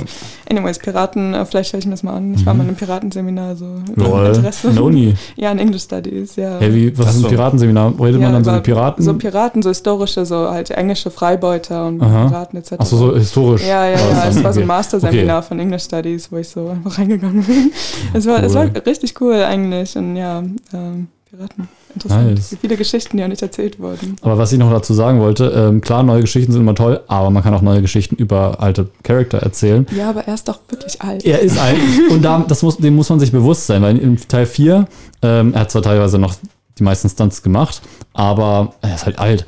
Ähm, und wenn jetzt im fünften Teil wirklich darauf eingehen, dass er alt ist, so wie so eine Story wie Old Man Logan oder so, Oder Blade Runner 2049. ja, da kann man halt, da- dann, wenn man damit arbeitet und dann, es gibt ja auch eine Charakterentwicklung über die ganzen vier Indiana Jones Teile. Da habe ich ein richtig tolles Video gesehen. Ich weiß leider nicht mehr, wie der Kanal hieß. Ich habe das Video aber schon zweimal gesehen, mindestens. Und ähm, es ist einfach eine interessante, sehr interessante Charakterentwicklung. Ich meine, in Temple of Doom ist er ja so, ja, ich möchte Fortune and Glory haben. Und im dritten Teil sagt Elsa zu ihm, äh, du würdest auch alles für den Gral machen. Und er sagt, äh, nein. Da, da irrst du dich leider. Und das zeigt so, also das ist mir auch davor gar nicht aufgefallen, aber es gibt eine Charakterentwicklung und im vierten Teil wird die auch so leicht fortgeführt, aber halt nicht so stark. Und da bin ich mal gespannt, ob James Mangold so dieses Gespür findet. Also ich, glaub's, ich glaube schon, ähm, ob er dann so diese Charakterentwicklung vielleicht beendet im fünf- fünften Teil, weil der vierte Teil ist ja auch so, hat ja auch einen leichten Cliffhanger am Ende. Ja, ich, ich finde, sie sollten es lassen. Also, es, äh, ich weiß nicht, ich will diese ganzen halt tollen Helden meiner Kindheit dann auch nicht so sehen, wie sie halt so alt sind. Das ist irgendwie, ich weiß nicht, das klingt jetzt ageist, aber ist es nicht. Äh, ist einfach irgendwie schade, weil Mhm. die Schauspieler sind halt auch nicht mehr so fit und mh, ich, ich meine, ist dann für die fast auch nur so ein Paycheck und halt so Charaktere wie so Indiana Jones, diese Iconics sind, sollten nicht nur ein Paycheck sein. Ja. Das ist ein bisschen schade und Mhm, I don't know. Ich, wir werden sehen. Ich meine, natürlich habe ich den Film nicht gesehen. Ähm, Ich schaue mir den Trailer an und dann entscheide ich, ob ich reingehe oder nicht. Ich gehe auf jeden Fall rein, auch wenn der Ja. scheiße wird. Ich schaue mir eure Review dann hier an. Ja. Ich meine, ähnliche, äh, ähnliche Gedanken gibt's ja auch über, ähm, über Jurassic World, der halt letztens lief, ne, wo, wo du auch die alten Helden wieder zurückgeholt hast. Ich habe ich hab ihn mir nicht angeguckt. Ich habe gesagt, die Kritiken sind, sind alle furchtbar. Es gibt nicht mal Leute, die ihn enjoyed haben. So, also nicht mal Leute, die sagen, oh ja, also für Logikfehler und so, die Charaktere sind alle dumm wie Stroh, aber Dinos. so, und äh, meine Schwester, größter Jurassic Park-Fan, ich habe sie gefragt, wie sie den Film fand und sie so, ja. Und da, da, daran habe ich dann halt festgemacht, dass ich mir diesen Film nicht angucken werde. Ich habe aber gehört, dass Jeff Goldblum ihn auf seinen Schultern trägt. so, ja, alles. das kann ich, genau, das kann ich mir sehr gut Oh, da vorstellen. gibt es diesen tollen, dieses tolle Deepfake, also wo die also alle am Tisch sitzen, weißt du noch, mit Jeff Goldblum, Tom Cruise, hast, du- kennst du das? Nee. Ähm, war das? Das war so ein äh, Actors Roundtable von Variety oder so. nicht, nicht Variety, aber ähm, ah, wie heißt dieser, dieser Kanal? Aber das war so unfassbar lustig, war Jeff Goldblum auch dabei und dann jemand, der den richtig gut Ach so, impersonaten ja, kann. stimmt, ja. Und haben einfach einen Deepfake darüber gemacht. Das Ja, mich. da war Ewan McGregors, also Ewan, das sind nur die Gesichter, ne? Die Leute machen nach Tom Cruise, Ewan McGregor, George Lucas, Jeff Goldblum, ähm, wer war noch dabei? Ich, keine Ahnung. Ja, jedenfalls. Aber äh, vor allem bei Jeff Goldblum, der macht ja immer, der hat ja so iconic äh, Fingerbewegungen die ganze Zeit. Der hat auch eine, eine Disney Plus Original Dokumentationsreihe With the World According to Jeff Goldblum, was sehr interessant ist. Ähm, bevor wir in die Kinostarts runterrutschen, ich will noch ganz fix über Avatar sprechen, weil ich liebe Avatar. Ja, ja, ich, bin da, ich, bin, ich bin da in, äh, in letzter Zeit wieder voll. Du hast bestimmt, ah, du hast Avatar geguckt, Nee, oder? habe ich nicht. Wirklich Ich nicht? habe nie Avatar gesehen. Oh mein Gott. So mein Ding. Ich war nie so ein Nickelodeon. Es ist so gut geschrieben. Ich habe es nicht als ich, Kind ich sollte gesehen. Es, alle- mein, alle meine Freunde sagen mir, ich sollte schauen. Ich habe irgendwie drei Folgen gesehen mit meinen Freunden während der Pandemie, Mhm. so über Netflix, aber Es wird so gut. Boah. Es ist einfach ich so habe die eine gut mit geschrieben. dem Typ, der Sachen verkaufen möchte. Ich weiß nicht genau. glaub, der so- Kohlköpfe oder so verkaufen. Das ist so, das ist ein sehr Running vielen Gag. Folgen. Ja, das ist, das ist ein bekannter Running Gag. Wo das als ist erstes vorkam, die habe ich gesehen. Ach so. Aber auf know. Deutsch oder wie? Nee, doch, vielleicht. Ich weiß Ist eigentlich auch egal, bei, nicht bei, ich finde bei Avatar geht beides. Ich habe es Englisch geschaut und fand es extrem gut wegen der Stimme von Suko. Super Ja, Stimme. ja, äh, aber äh, also ich bin in letzter Zeit auf einmal wieder im Hype und übrigens ähm, diese, diese ganzen Sachen, die ähm, Avatar-Studios, die jetzt auch verantwortlich sind für diese drei Filme, äh, wurden gegründet nachdem Michael DiMartino und der andere Brian Konietzko. genau ähm, das äh, Netflix Live-Action-Ding verlassen haben.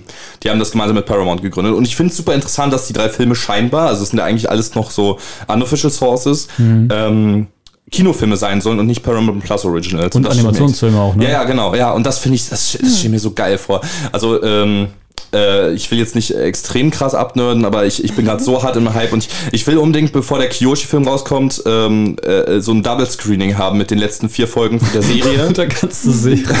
ja, safe. Warum Ich habe mal, ich, ich hab mal gerechnet, ich glaube, es braucht genau 24 Stunden. Was? Die ganze Serie? Ich glaube, ja. Oh mein Gott. Also, das wäre ein schöner Tag. Ich glaube, ich würde es über Wochen aufteilen. Ja, safe. Also, oder halt vielleicht, also, ein Buch pro Woche oder so. oder halt ein Wochenende. Ja, ich, ich könnte das zum Beispiel auch gar nicht äh, jeden Tag, glaube ich, einen Film schauen. Ich merke, ich fühle mich dann immer so ein bisschen doof, aber ich höre auch, wenn ich so am Ende diese Spotify-Reviews kommen, am Ende bin ich auch derjenige, der am wenigsten gehört hat. Aber ich weiß nicht, ich, ich möchte immer jedes Mal, wenn ich einen Film anschaue, so dieses Enjoy Ja. erfüllen, so jetzt ein Film, es soll was Besonderes bleiben, so wie jetzt würde ich jeden Tag Pizza essen. Deswegen finde ich es interessant, dass das so viele Leute können. Ich kann das nicht leider, aber ähm, Aber Das ist auch was okay, ich glaub ich. interessant finde, ist, ähm, ich habe, bevor ich in, an die Uni gekommen bin, hatte ich mein freiwilliges soziales Jahr in London und da gab es so eine Sache in dem Kino, wo ich immer hingegangen bin.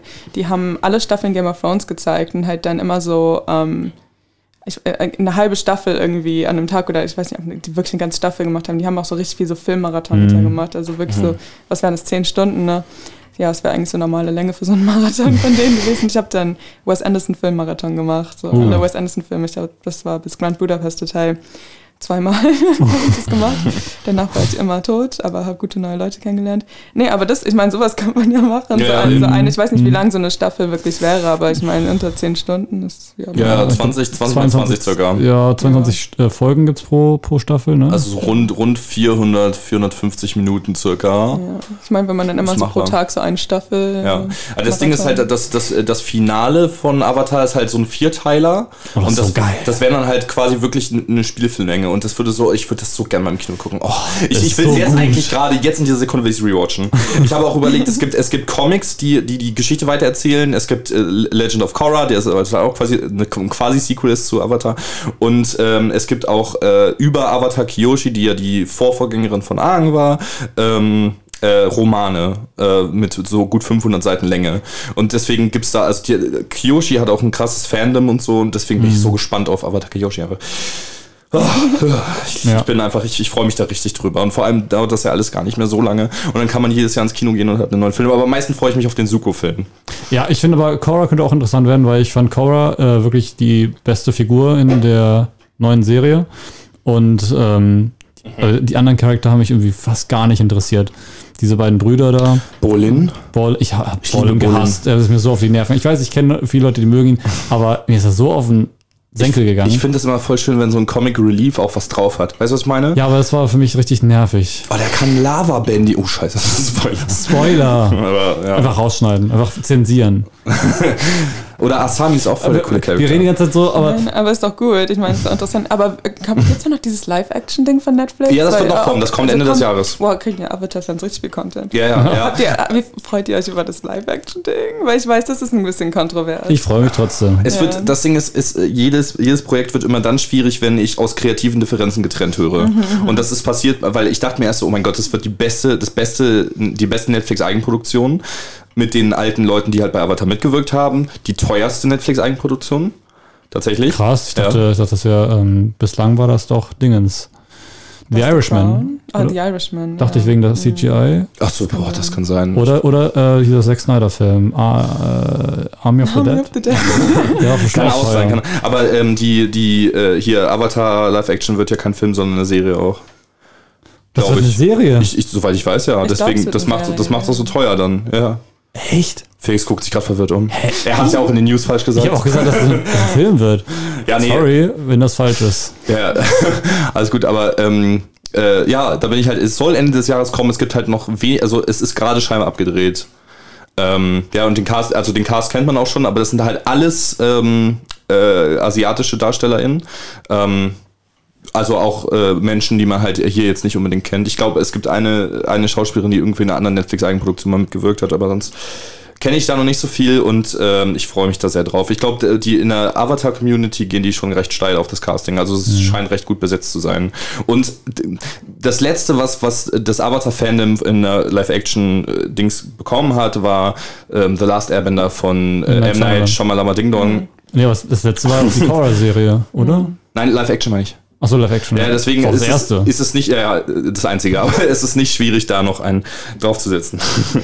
so, äh, aber äh, bevor wir Deswegen dann. nochmal kurze Empfehlung. Guck dir das an. Ja, es wirklich, Ist, es ist wirklich Gold Ich habe den so tatsächlich sehr. gesehen. Den habe ich tatsächlich Achso, nee, nee, nee, nicht den Film. Okay. Ich meine die Serie, Ja, die Serie. Ja, die. Serie werde ich sehen. Die weil- Serie hat so ein ja. geile Staffelfinalen auch Ja. und so gute Figuren Alle meine auch. Freunde lieben die Serie Ja. auch. Und Ach, es ist wirklich eine Lücke, die ich einfach habe und wo ich einfach keine Zeit hatte bisher. Aber irgendwann, es, ist, es ist auf der Liste. Ja. Es wird auf jeden Fall geschaut. So es sieht so. auch interessant aus. Und, ähm, Aber es entwickelt sich. Also lass dich nicht abschrecken von der ersten Folge, glaube ich, oder sowas. Die fand ich auch nicht so krass, aber es find- baut so gut aufeinander auf. Es ist so gut geschrieben. Mhm. Ich liebe es, wenn Serien so gut geschrieben sind und dann noch aufbauen und nicht irgendwie kompletten Stilwechsel und dann auf einmal ist es eine ganz Ja. andere. Mhm. Äh, Hashtag Community. Ähm, ja, Jeder, jeder Charakter ist wirklich sehr gut und mein Lieblings, mein Favorite ist Suko und ich finde Suko ist einer der besten Seriencharaktere, die ich jemals gesehen habe, also vom, von Charakterentwicklung her. Bevor wir aber 2000, was war das, 2024? 2024, ne? Was? Kyoshi, der Kyoshi. wie gesagt, äh, alle drei Filme haben noch kein fettes, ja, ja, aber fest, es, festes Datum. kein fettes Datum.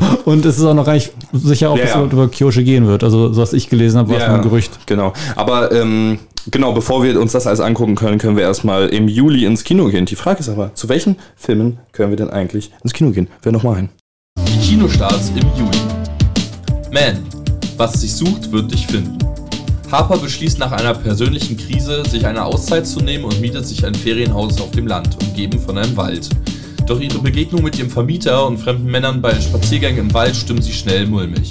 So wird der Ausflug ins Paradies zu einem Albtraum. Man von Alex Garland mit Jesse Buckley, Rory Kinnear und Papa Esiedu ab dem 21. Juli im Kino. Sing a Bit of Harmony. Satomi ist Einzelgängerin auf ihrer Schule und eigentlich auch damit zufrieden, bis plötzlich die hübsche Shion an ihrer Schule auftaucht und sie und ihre MitschülerInnen mit Musik verzaubert. Schnell findet sie heraus, Shion ist eigentlich eine künstliche Intelligenz und sorgt oft für Chaos in der Klasse, wobei sie Satomi auch näher zu ihren KlassenkameradInnen bringt. Sing a Bit of Harmony von Yasuhiro Yoshiura mit Tao Tsuchiya, Haruka Fukuhara und Asuka Kudo ab dem 26. Juli im Kino. Pornfluencer. Andrea und ihr Freund Nico sind schon lange ein Paar und drehen seit 2018 gemeinsam Pornofilme. Auf Zypern haben sie dabei eine luxuriöse Villa gemietet, die die perfekte Kulisse für ihre Filme bietet. Kaum haben die beiden die Türen geöffnet, präsentieren sie sich als professionelle Geschäftsleute, die planen mit ihrem Business schon bald Millionen zu machen. Das Paar wurde nun eine Weile von Kameras begleitet und schnell wird festgestellt, dass die Branche den beiden doch viel abverlangt und viele Entbehrungen bedeutet. Pornfluencer von Joscha Bongard ab dem 14. Juli im Kino. Meine Stunden mit Leo. Nancy ist Lehrerin im Ruhestand, 55 Jahre alt, Witwe und hatte noch nie einen Orgasmus. Der einzige, mit dem sie jemals ein Bett teilte, war ihr Ehemann, mit dem sie eine stabile, aber langweilige Ehe führte. Nun möchte sie das aber ändern und greift auf die Dienste von Leo Grande zurück, der als Sexarbeiter tätig ist und sich selbst als Sextherapeut bezeichnet. Meine Stunden mit Leo. Von Sophie Hyde mit Emma Thompson, Daryl McCormack und Isabella Loveland ab dem 14. Juli im Kino. Love and Thunder. Der neue Marvel-Film. Thor Love and Thunder von Taika Waititi mit Chris Hemsworth, Natalie Portman und Christian Bale ab dem 6. Juli im Kino. Weitere Kinostarts im Juli. Alphonse Zitterbacke, endlich Klassenfahrt. Willkommen in Siegheilkirchen. Monsieur Claude und sein großes Fest. Liebesdings. DC League of Super Pets und Rifkins Festival. Zwei Sachen. Ja. Einmal, warte mal, das war das erste. Das zweite Film war das DC Super Pets. Gibt mir. Oh, ich hasse diesen Trailer. Oh, ich hasse Ja. Es ist so unfassbar nervig. Und das andere War äh, das Monsieur Claude. Mhm, der Ist dann der, der dritte Teil, ja? Okay, gut, weil ich habe den zweiten auch nicht gesehen. Ich habe keinen einzigen davon gesehen, aber es ist scheinbar ein Ding. Also so halt französische Komödie, keine Ahnung. Aber ich, ich habe keine Ahnung. Ich weiß nur, dass der erste, ich glaube, ich habe ich, ich hab den mal angefangen auf jeden Fall. Ich weiß nicht, ob ich ihn beendet habe.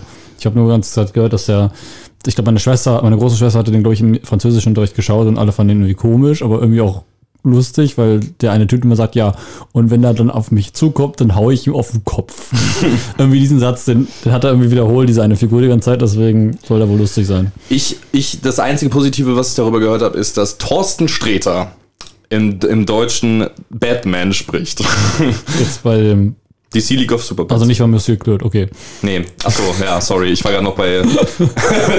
ja, ich bin mir ist warm. Danke, dass du es nochmal klargestellt hast.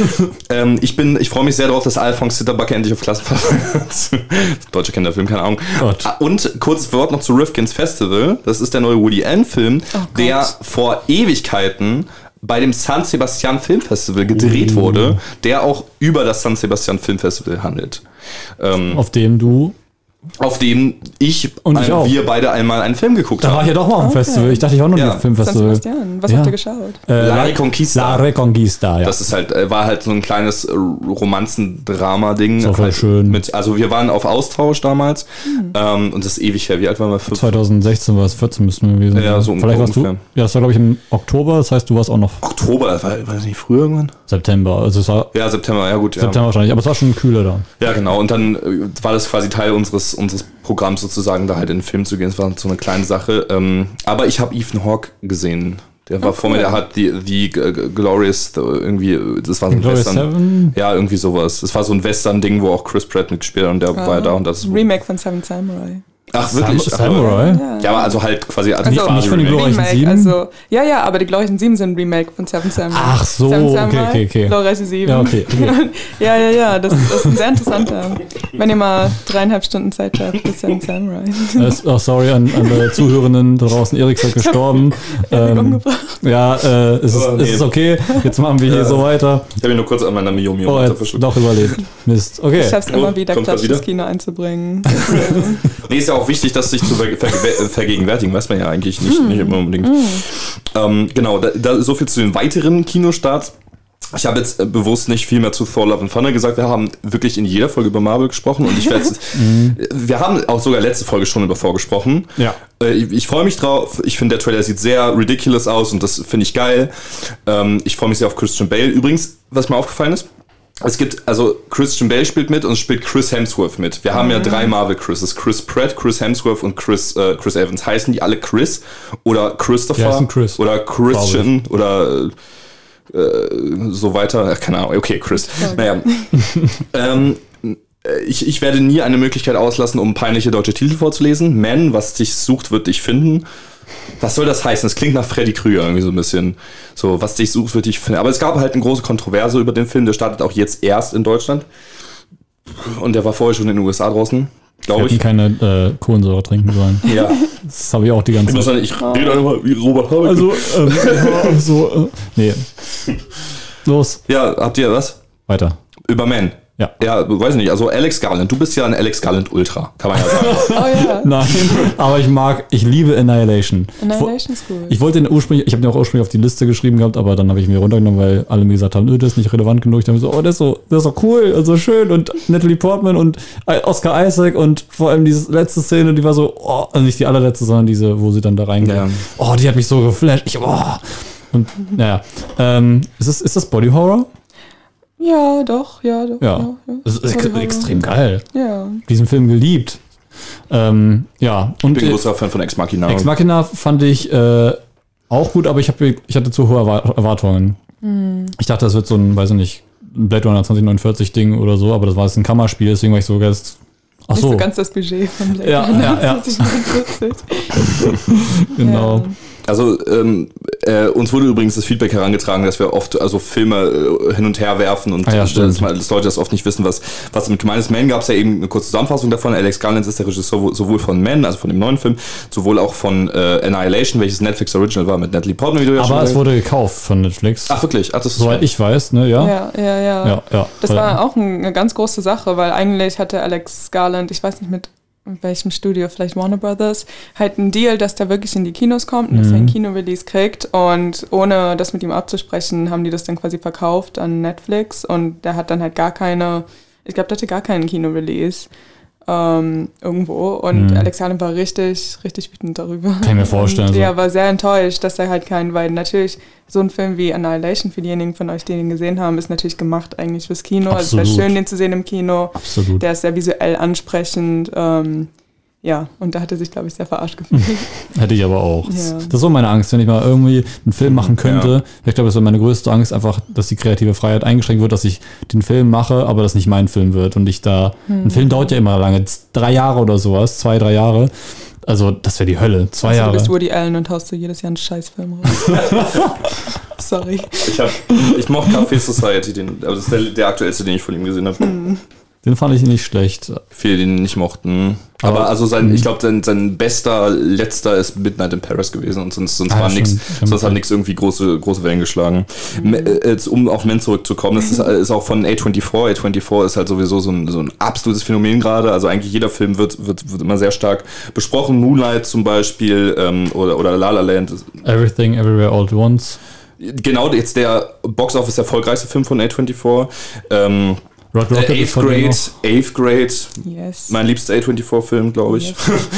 ähm, äh, ja, allgemein. Und, äh, und wenn man hört, okay, es, es kommt ein, ein Horrorfilm namens Man raus von A24. Warte, Men mit E oder mit A? Mit E. Min, meine, ach, keine Nee, Ahnung. es heißt Men, also ja, nicht mit, okay, nicht ja, Min, also mehrere Männer, Männer, was dich sucht, würde ich finden.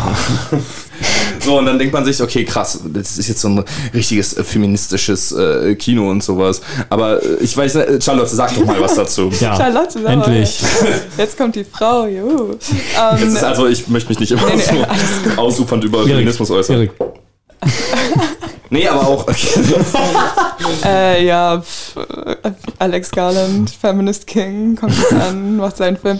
Nee, ähm, ja, eben. äh, pf, ist, ich meine, A24 Horror hat man jetzt auch irgendwie so ein bisschen Stereotypen fast schon dagegen. Ich habe das Gefühl, an diesem Punkt machen viele Leute sich ein bisschen lustig über A24 Horror, weil es halt sehr viel immer so dasselbe wird. Ähm, und ich meine, ich habe mir quasi schon die gesamte Inhaltsangabe von Man durchgelesen und ich, ich war nicht sehr beeindruckt von der Idee.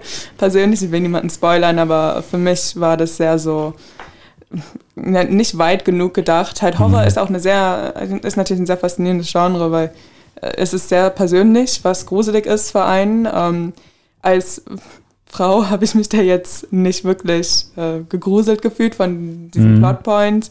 Ich, ich finde, das ist halt lasch, nicht weit genug gegangen vielleicht, aber habe den Film ja nicht gesehen, also was soll ich sagen? Ähm, ja, aber A24 Horror ist interessant. Ähm, mittlerweile bin ich auch ein bisschen abgeturnt davon. Halt, es ist ja viel so formularisch, würde ich sagen. Der letzte A24 Horrorfilm, der mich interessiert hat, war wahrscheinlich The Lighthouse, wenn man das überhaupt als Horror bezeichnen kann oder Kammerspiel. Halt interessante Mischung. Und den fand ich ganz gut. War Ja, den Northman auch von, von A24? Nicht, ich glaube, der war Sony oder so. Ah, okay. Irgendein großes Studio. Der hatte richtig viel Der, Geld. genau, wollte Ja. gerade sagen, der ist ja extrem teuer gewesen. Also Ja. extrem für, für seine Verhältnisse. war ich jetzt nicht so beeindruckt von, von Mhm. dem. Äh, generell, ich mochte so The Witch oder The Witch auch nicht so sehr von dem Regisseur, aber The Lighthouse finde ich gut. Das war mehr so meins. Und ja, bei, bei The Northman, das war halt historisch irgendwie seltsam. Normalerweise macht Mhm. er so historisch akkurate Sachen, aber The Northman war so ein bisschen dieser seltsame Akzent. Keine Ahnung. Es war kein, kein schwedischer Akzent, es war kein isländischer so Akzent. es war lateinamerikanisch, strange, fand ich. strange, strange. Äh, Erik hat gerade den Film Midsommar erwähnt. Oh, Midsommar, ja. Ja, Midsommar das geil, war oder? immersiv, fand ich. Das war, ja, das war okay. Ja. Also Ist ein guter Film, aber. ich, ich fand ihn in der Hinsicht, den würde ich, äh, gebe ich ihm sehr viel Credit vor, dass er irgendwie so eine Atmosphäre ähm, äh, erzeugt hat. Ich habe danach Tage noch Tage später noch dran gedacht und war so immer noch in diesem Bann gefangen. Ähm, und wie er geschrieben ist auch toll. Also dass sie sich zwischendurch über ganz normale Sachen, alltägliche Sachen äh, unterhalten, das so, so unnötige Probleme äh, hervorheben. Aber es nebenbei halt um was richtig heftiges, krasses geht, was ich nicht vorwegnehmen möchte. Ähm, deswegen exzellente ähm, Drehbucharbeit. Teilweise. Ja. Ich mochte Hereditary wahrscheinlich lieber. Ich fand, der war, der hatte mehr so Momente, die ich verstörend fand, wahrscheinlich. Midsommar ist halt so ein typischer so Kultfilm auf eine Art. Mhm. Halt sehr so wie so The Wicker Man vielleicht auch. Weißt du, Ähm, subtil so. Und er wird immer Ja. komischer. ich mochte, ich oh. meine, ich mochte die Ästhetik wahrscheinlich am meisten von dem Film. Also Mhm. ästhetisch war der Town, die Performance von Florence Pugh war wirklich, wirklich Absolut, gut. Also sie ist absolut. eine fantastische Schauspielerin. Mhm. Ein bisschen lang vielleicht. Der Film, dann gibt es ja auch noch den so extra langen Cut, ähm, habe ich gehört. Noch ein bisschen, noch den Director's Cut, der Oh noch Gott. länger ist. Äh, ja, würde ich sagen, ist einfach vielleicht ein bisschen indulgent, aber äh, Mhm. gut. Aber wie gesagt, Horror ist halt so, jeder hat eine andere Ja, Vorstellung von was gruselig ist. Ja. Manche Leute, die haben vor allem Angst quasi. Und Ich. ja, ja. Und das ist ja, und, und die sind dann natürlich mehr so ansprechbar. Oder der, der, für die ist es dann vielleicht leichter, die zu gruseln. Wenn man das will. Ja, genau. Und halt, und wie gesagt, auch was gruselig ist, ist halt so, wie gesagt, ich, ich finde irgendwie so Leute so in, in dunklen Ecken immer gruselig. Deswegen fand ich Hereditary dann wahrscheinlich auch ähm, gruseliger vielleicht als Midsommar. Mhm. Oder auch, ja, interessanter vielleicht. ja, ich meine, Das ist einer so der Filme, die ich, die, ich, die ich geguckt habe, aber kein zweites Mal gucken möchte. Ja. ja. Das gleiche übrigens, den, ähm, ich habe mal von Leuten gehört, die zum Beispiel The Father als einen der schrecklichsten Horrorfilme bezeichnet haben. Und das ist auch so ein Film, wo ich mir denke, ich, ich, ich habe ihn, ich habe dieses Erlebnis sehr geliebt, als ich ihn gesehen habe mit Anthony Hopkins, 2019 war das, glaube ich, oder 20, oder? keine Ahnung. Ähm, und ich werde ihn aber auch nicht nochmal gucken, weil er wirklich sehr einengt und sehr anstrengend ist. Aber ich würde jedem empfehlen, sich den anzugucken. Genau, dazu auch noch den Film, ich wette, du kennst den Namen, ich kenne ihn nämlich nicht. Ähm, habe ich aber geguckt vor kurzem in der Pupille. Ähm, Von Gaspar Noé, der neue Film. genau. Ganz Wie, wie hieß der nochmal? Warte, der- Pupille sagst du, ja? ja, genau, genau. Jetzt schnell. Der Service ähm, von uns für euch. Vortex. Vortex, Ja. genau. Der war anstrengend. Der Unterschied ist nur bei Midsommar. Ich fand Midsommar extrem gut und würde ihn aber trotzdem kein zweites Mal gucken wollen. Den Film fand ich auch gut in der Hinsicht, dass er halt ähm, äh, das einem sehr nä- nahegebracht hat und ähm, nicht so plump war und halt e- interessanter Film. Der war, es war ein dauerhaft, eigentlich doch fast dauerhaft fast eine Montage von, ähm, also zwei Bilder, die nebeneinander waren ähm, und einzeln gelaufen sind. Ja, ja, ja. Und ähm, aber hat auch, ich habe auch ein paar Kritikpunkte. Und ich wollte auch noch einen Kritikpunkt zu einem Film sagen, den wir letztens geschaut haben, nämlich Der schlimmste Mensch der Welt. Aha. Oh. Nämlich, aber erstmal mache ich das andere. Der andere Film, der war, genau, der andere Film war anstrengend, lang und ich fand ihn dann doch zu lang. Und es, ähm, ich dachte am Anfang, dass es so um, um äh, die Repression von Frauen in einer Ehe geht, vor allem von halt Männern, die in den 30ern, 40ern geboren wurden, weil die Szene damit beginnt, dass die Frau früher aufsteht und dann halt alles fertig macht und so weiter und der Mann halt erst so eine halbe Stunde später aufsteht, gefühlt und sich dann so bedienen lässt, aber das geht dann nochmal in eine ganz andere Richtung. Ähm, und ja, da hätte ich mir mehr Fokus gewünscht, tatsächlich.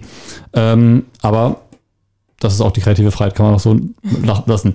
Äh, zu Der schlimmste Mensch der Welt, wo ich ganz kurz sagen, den Film fanden wir beide, glaube ich, richtig, richtig gut. Ja, ja. Hm, Ich muss dann noch eine Review auf Instagram zu schreiben. Ja. Erik.hdr. Instagram. ähm, das fehlt noch. Da gab es noch eine 9%. Szene, da gab's noch eine Szene mit ähm, der Freundin von dem einen Typen. Der Comiczeichner oder der andere? Ich sag's nicht, äh, das sagen wir ja nicht. Obwohl doch, kann ich ja machen, der, der nicht Comiczeichner, der, so. der wichtig wird. Ja. Ähm, der hat nämlich eine, eine Freundin und diese Freundin ist auf einmal auf so einem Naturtrip und so, ist dann so richtig, äh, ja, Fridays for Future mäßig unterwegs. Und auf einmal wird die aber so angeb also wird sie so beschrieben, als wäre sie so richtig, weiß ich nicht, terroristisch und, und diktatorisch. Von wegen, ja, du darfst du das, das, das nicht mehr machen. Und dann wird auch noch gesagt, ja, dann fliegt, dann, dann fällt wohl sein Flug nach Amerika äh, in drei Monaten aus. Und Ich dachte mir so, soll ich jetzt Mitleid haben? Sorry. Also, ah, aber ähm, das fand ich so richtig unnötig, weil es ist so, für, für drei Minuten wird darüber gelabert, wie schlimm die ist und so weiter und wie schlimm aktivistisch sie ist im, im Gebiet Klimaschutz. Und danach geht's normal weiter. Also, warum hast Ja. du das eingebaut? Ich, okay, also ich, ich finde halt, äh, eine Sache, die ich dem sehr hochhalten muss, äh, ist, ist wie das Drehbuch und die Dialoge geschrieben sind. Und ich finde, die, die, die Personen in diesem Film fühlen sich an wie echte Personen. Ähm, und das äh, finde ich, dieses Gespräch ähm, blendet auch irgendwie so rein. Also gerade auch Menschen, eventuell halt so Mitte 20, äh, Ende 20, äh, oder auch Anfang 30, da, da, da passiert eben halt mal sowas. Äh, ich weiß jetzt nicht, ob das die Ideologie des, des äh, der, der Drehbuch, nee, das würde ich auch, das würde ich auch nicht unter, würde ich nicht jemanden, Ja. so, aber ich fand die Szene einfach unnötig Okay. in der Hinsicht, weil sie hatte keinen anderen Zweck, außer zu sagen, ja, die Frau ist richtig schlimm zu ihm. Hm. Warum sind die denn überhaupt zusammen? Ja, gut, okay, keine Ahnung. Damit, damit sie sich trennen können. So, das ist so, wie ich das verstanden habe. Ansonsten war der Film super. Ja. Also- Aber diese eine Szene. Die eine Szene hat mich wirklich aufgeregt. Das wollte ich nur kurz erwähnt haben, weil sonst ist man bei, bei Arthouse-Filmen so, ach, das ist ein Arthouse-Film, die können alles so. Aber nein, ich darf auch Arthouse-Filme kritisieren. Nee, natürlich, dafür Man studieren wir sollte. Autosfilme kritisieren. Ja, absolut. Ja, es gibt auch richtig Bullshit-Autosfilme. absolut. Ja. Ich möchte ich habe jetzt eine sehr clevere Brücke. Äh, Die möchte ich kurz so ankündigen. Ich habe einen weiteren Film in den Neustarts gehabt, der heißt Sing a Bit of Harmony. Es ist ein Anime. Ich habe ihn bereits gesehen, denn ich bin Ich Profi. bereits gesehen. nee, ich war auf der Nippon Connection, da lief der schon ähm, vor dem offiziellen deutschen Kinostart. Ähm, ich, ich wage ihn zu empfehlen, er ist optisch sehr schön ähm, und ich finde, das war so ein Erlebnis. Er hat mich auch äh, zu Tränen gerührt, tatsächlich. Wobei er nicht, ähm, nicht ohne zu hinterfragen geschaut werden sollte, da der, der Trope Sexy Born Yesterday äh, sehr stark vertreten ist. Es geht eben um diese KI, dieses kleine. Erkläre das ja genau. Ist, also genau, äh, Sex Yesterday übrigens auch in Ex Machina vertreten. Ähm, da geht's quasi, also, also mein Lieblingsbeispiel dafür ist das fünfte Element, weil das eigentlich ähm, Sexy Born Yesterday at its, at its peak ist sozusagen. Ähm, eine, eine, eine junge Frau, also halt so, weiß nicht, Mitte 20 oder whatever, ne, die, ähm, die quasi jetzt gerade auf die Welt kommt, durch welche Sachen auch immer, ne, also und quasi so fremd in dieser Welt ist und deswegen so super naiv ist und so Sachen erkundet und sowas. Und dann eben so sehr stark diesen Male Gaze, also quasi den, den Blick des männlichen Zuschauers, ähm, äh, also quasi dafür dasteht, dass Für, für äh, geile, äh, geil, damit Männer geil gemacht werden. ja so. genau sozusagen in diese Richtung und ich also äh, bei, bei Animes ist es manchmal also je, je nachdem auch manchmal halt ein bisschen schwierig, äh, gerade wenn es eben auch in diese Schulrichtung geht und bei, bei Ups. okay. Ja. was denn? Das ist, ja, das ist schwierig. Ja, eben, natürlich, Ja. ja. meine ich ja. Ja, und, Oh und Gott. gerade, also gerade wenn man sich den Film auch anguckt, Shion, äh, also ist halt auch so schon, also die, die KI ist halt sehr, sehr stark so geschrieben, Mhm. ähm, aber äh, kann man sich trotzdem geben. das, wenn man das so ausfindet. Ex Machina ist auch noch, finde ich, ein okayer Film und Fünfte Element, Bruce Willis war noch nie so gut. ja, das, ähm, nee, äh, das ist ja, das hatten wir mit Luna letztes Mal auch gesagt, dieses Studium gibt einem irgendwie so die Möglichkeit, aus, Kinos, äh, aus dem Kino rauszugehen und nicht mehr glücklich zu sein. Aber halt, also äh, es ist, äh, ich finde, man kann solche Filme sich trotzdem noch angucken, solange man versteht, was da dann gerade schief läuft und, und was, was man da vielleicht dran verändern könnte. Warum ich aber speziell über Single Bit of Harmony sprechen wollte, ist ein Film, den wir letztes, letzten Monat in Neustadt hatten, den wir beide im Kino gesehen haben. The Hast- Rocky Horror Picture Show. Nee. Ähm, und äh, es, ist, es ist eine. Ein- Film. ja, das stimmt. Es ist ein äh, sehr, sehr, also gefühlt ein großes Event jetzt gerade, was, was gerade jetzt äh, das Bell letzten Monat gestartet ist. Ähm, und es wird halt viel drüber gesprochen. So, hast du Bell auch schon gesehen? Ich habe Bell gesehen. Ich habe Bell sogar ähm, April in London gesehen. Ja. Ja. Ui. ja, ja, ja. Ich war früher drin. Auch auf Japanisch auch, oder? Auf Japanisch, Okay. ja. Ja, auch der, der, der lief auch in der Nippon Connection. Da ha- habe ich ihn aber leider nicht erwischt. Schade, weil dann hätte ich 5 Euro weniger für die Karte bezahlt. Das ist ja so frech. äh, In In diesem, Metropolis. ja, Ja, Äh, da, das, da, das ist da, also, äh, oder waren es 15 Euro oder was das war? Ich glaube, es waren sogar 15 Euro. ja. Also vor allem, weil wir kriegen ja eigentlich ermäßigte Karten, aber es, wir kriegen keine ermäßigten Karten, weil es ein Eventfilm ist, weil es ein japanischer Film ist. Also das ist der Grund, warum wir da 15 Euro für diese Karte bezahlt haben. jeweils. Ja, was haben wir denn für Meinung zu Bell? Soll ich anfangen? Ja. Ja, bitte gerne. Ähm, ja, ich fand den, ich fand den gut. Ähm, Mamoru Soda ist halt, ähm, irgendwie, wenn man einen Film von ihm geht, weiß man, was man bekommt. Also der Regisseur ist ja schon so bekannt, dass er diese so sehr maximalistischen Filme macht, vom Stil her, sowas wie Summer Wars. Ähm, halt vielleicht nicht am Anfang, aber mittlerweile ist er doch ein sehr maximalistischer Regisseur. Hat immer sehr große Ideen, vielleicht nicht immer so gut umgesetzt. Ähm, aber interessant, finde ich. Ähm, Bell, ich, ich fand den, ich würde sagen, sehr gut. Vielleicht, ja, ich weiß nicht genau, vier von fünf Sternen würde ich wahrscheinlich geben, wenn ich ihn jetzt bewerten müsste auf so eine Sterne-App. Ähm, ich fand die Musik wirklich schön. Das war interessant für mich, dass es ein Musical ist. Das hat man wirklich, nicht wirklich häufig, würde ich sagen, in In japanischer Animation. Also es ist ein sehr so ein westliches Animationsding. Ähm, fand ich aber interessant und die Musik war auch interessant für mich, weil es halt in so eine J-Pop-Richtung gegangen ist. Und es so hyper war, äh, fand ich interessant. Ähm, Dein Lieblingssong? Mein Lieblingssong, wahrscheinlich der A Million Miles Away, ähm, der ganz am Ende spielt. Ich will keine Spoiler machen, aber wo sie Mhm. Oh, quasi ja. vor der äh, den Zuschauern da Oh, so, so die hat mich so singt. gepackt auch. Ja. Ich fand die aber die, den Ähm, allerersten, glaube ich, noch besser. Der, der You, ja, also der, Ja. der so ganz am Anfang spielt, so die Ja. Erstszene, ja, der ist auch Den toll. fand ich richtig catchy. Millennium Parade, auch eine sehr interessante Band. Ich wüsste jetzt die Ähm, Titel gar nicht mehr. Ich habe mit dem Soundtrack-Album Ja, ja, hast, hast du dir auch den Soundtrack nochmal anhören? Nö. Okay. Aber ich habe mir, ich habe darauf gewettet, dass sie das gemacht hat. Ja, also ähm, das finde ich interessant und äh, interessante Ideen finde ich drin über das Internet. Ähm, ich finde es immer interessant Mhm. in Filmen, wenn das Internet dargestellt wird und die Art, wie es dargestellt wird, weil Mhm. es immer natürlich eine Herausforderung, wie man das darstellt. Ich fand der Ansatz war wirklich, oder generell die Idee war interessant mit so dem Gedanken von, man hat so einen Avatar quasi, in den man reingeht. So weit weg würde ich gar nicht sagen, ist das so, ein, so dem Gedanken, wie wir quasi ins Internet reingehen, dass wir uns so eine Persönlichkeit entwickeln und so ein Avatar und wir können irgendwie alles sein, was wir wollen. Mhm. Ähm, ja, fand ich interessant.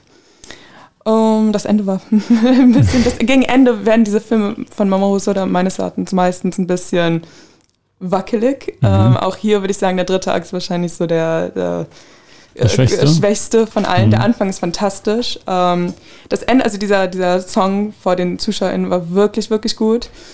Ähm, und ich habe auch viel geweint.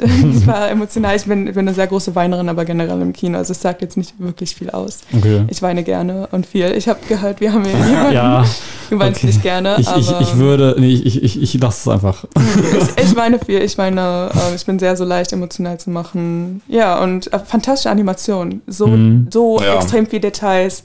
Ähm, ich saß, ich glaube, in der dritten Reihe, weil ich sitze bei so Filmen mit Untertiteln immer eher weiter vorne, weil ich Angst habe, dass eine große Person von mir sitzt und die Untertitel verdeckt. Ja.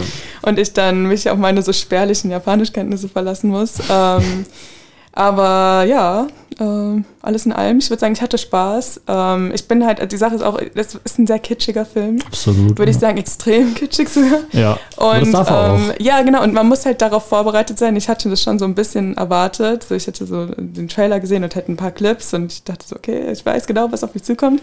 Und ich mag so romantische Filme, was soll ich sagen? Also es war halt kitschig. Also generell ähm, romantische Filme oder solche Art von romantischen Filmen, weil sonst, Ähm. also sowas wie Coco W2 würdest du auch gucken oder? Äh, Nee. Nee, ernst gefragt? Nee, nee, Okay, nee, gut, das gut. ist nicht so wirklich meins. ich, ich, ich, die Sache, okay, sagen wir es so, ich bin nicht gegen die Idee von Romantik im Film Mhm. oder halt auch Kitsch im Film. Außer mit Ähm, wir haben ja schon drüber, Mhm. äh, wir haben vor der Show schon drüber geredet, dass ich auch großer Bess Luhrmann-Fan bin, Mhm. was ja auch in, in diese Idee von maximalistischem Kitsch irgendwie reinspielt. Ja. Ähm, und sowas, ja, gegen sowas habe ich eigentlich nicht wirklich viel einzuwenden. Ähm, ich mag auch so die Idee halt, die häufig so in Anime kommt, ne, von so Soulmates. ähm, Mhm, ja, das finde ich so, auch ja, toll. so, ja, warum nicht? Halt sowas wie in Your Name, ne? Halt ich wollte das gerade so, sagen. ja, genau. halt, das ist so meine Art von Romantik. Ja, und ja, wenn oh, das das halt ist so kommt, dann bin ich so, ja, natürlich, ich bin on board. Ja. Soulmates sind Ja, füreinander ja, gemacht. ja. In der echten, also jetzt Hm. hier würde ich sagen, das ist vielleicht ein bisschen so toxisch, so zu Mhm. denken. Aber in Filmen, hey, warum nicht? aber- Halt, ich ich lebe ja. mich da aus, das ist meine Fantasy. In Your Name ist es einfach so perfekt gemacht, weil es halt kitschig ist von der Prämisse eigentlich, aber die arbeiten das ja so gut auf Ja. und es ist so gut mit der, ähm, sagen wir mal, Geschichte in der Welt dort äh, verbunden. Ach, ich liebe Your Name. Ja, perfekt. Ich Und, aber ich fand Your Name schöner animiert als Bell.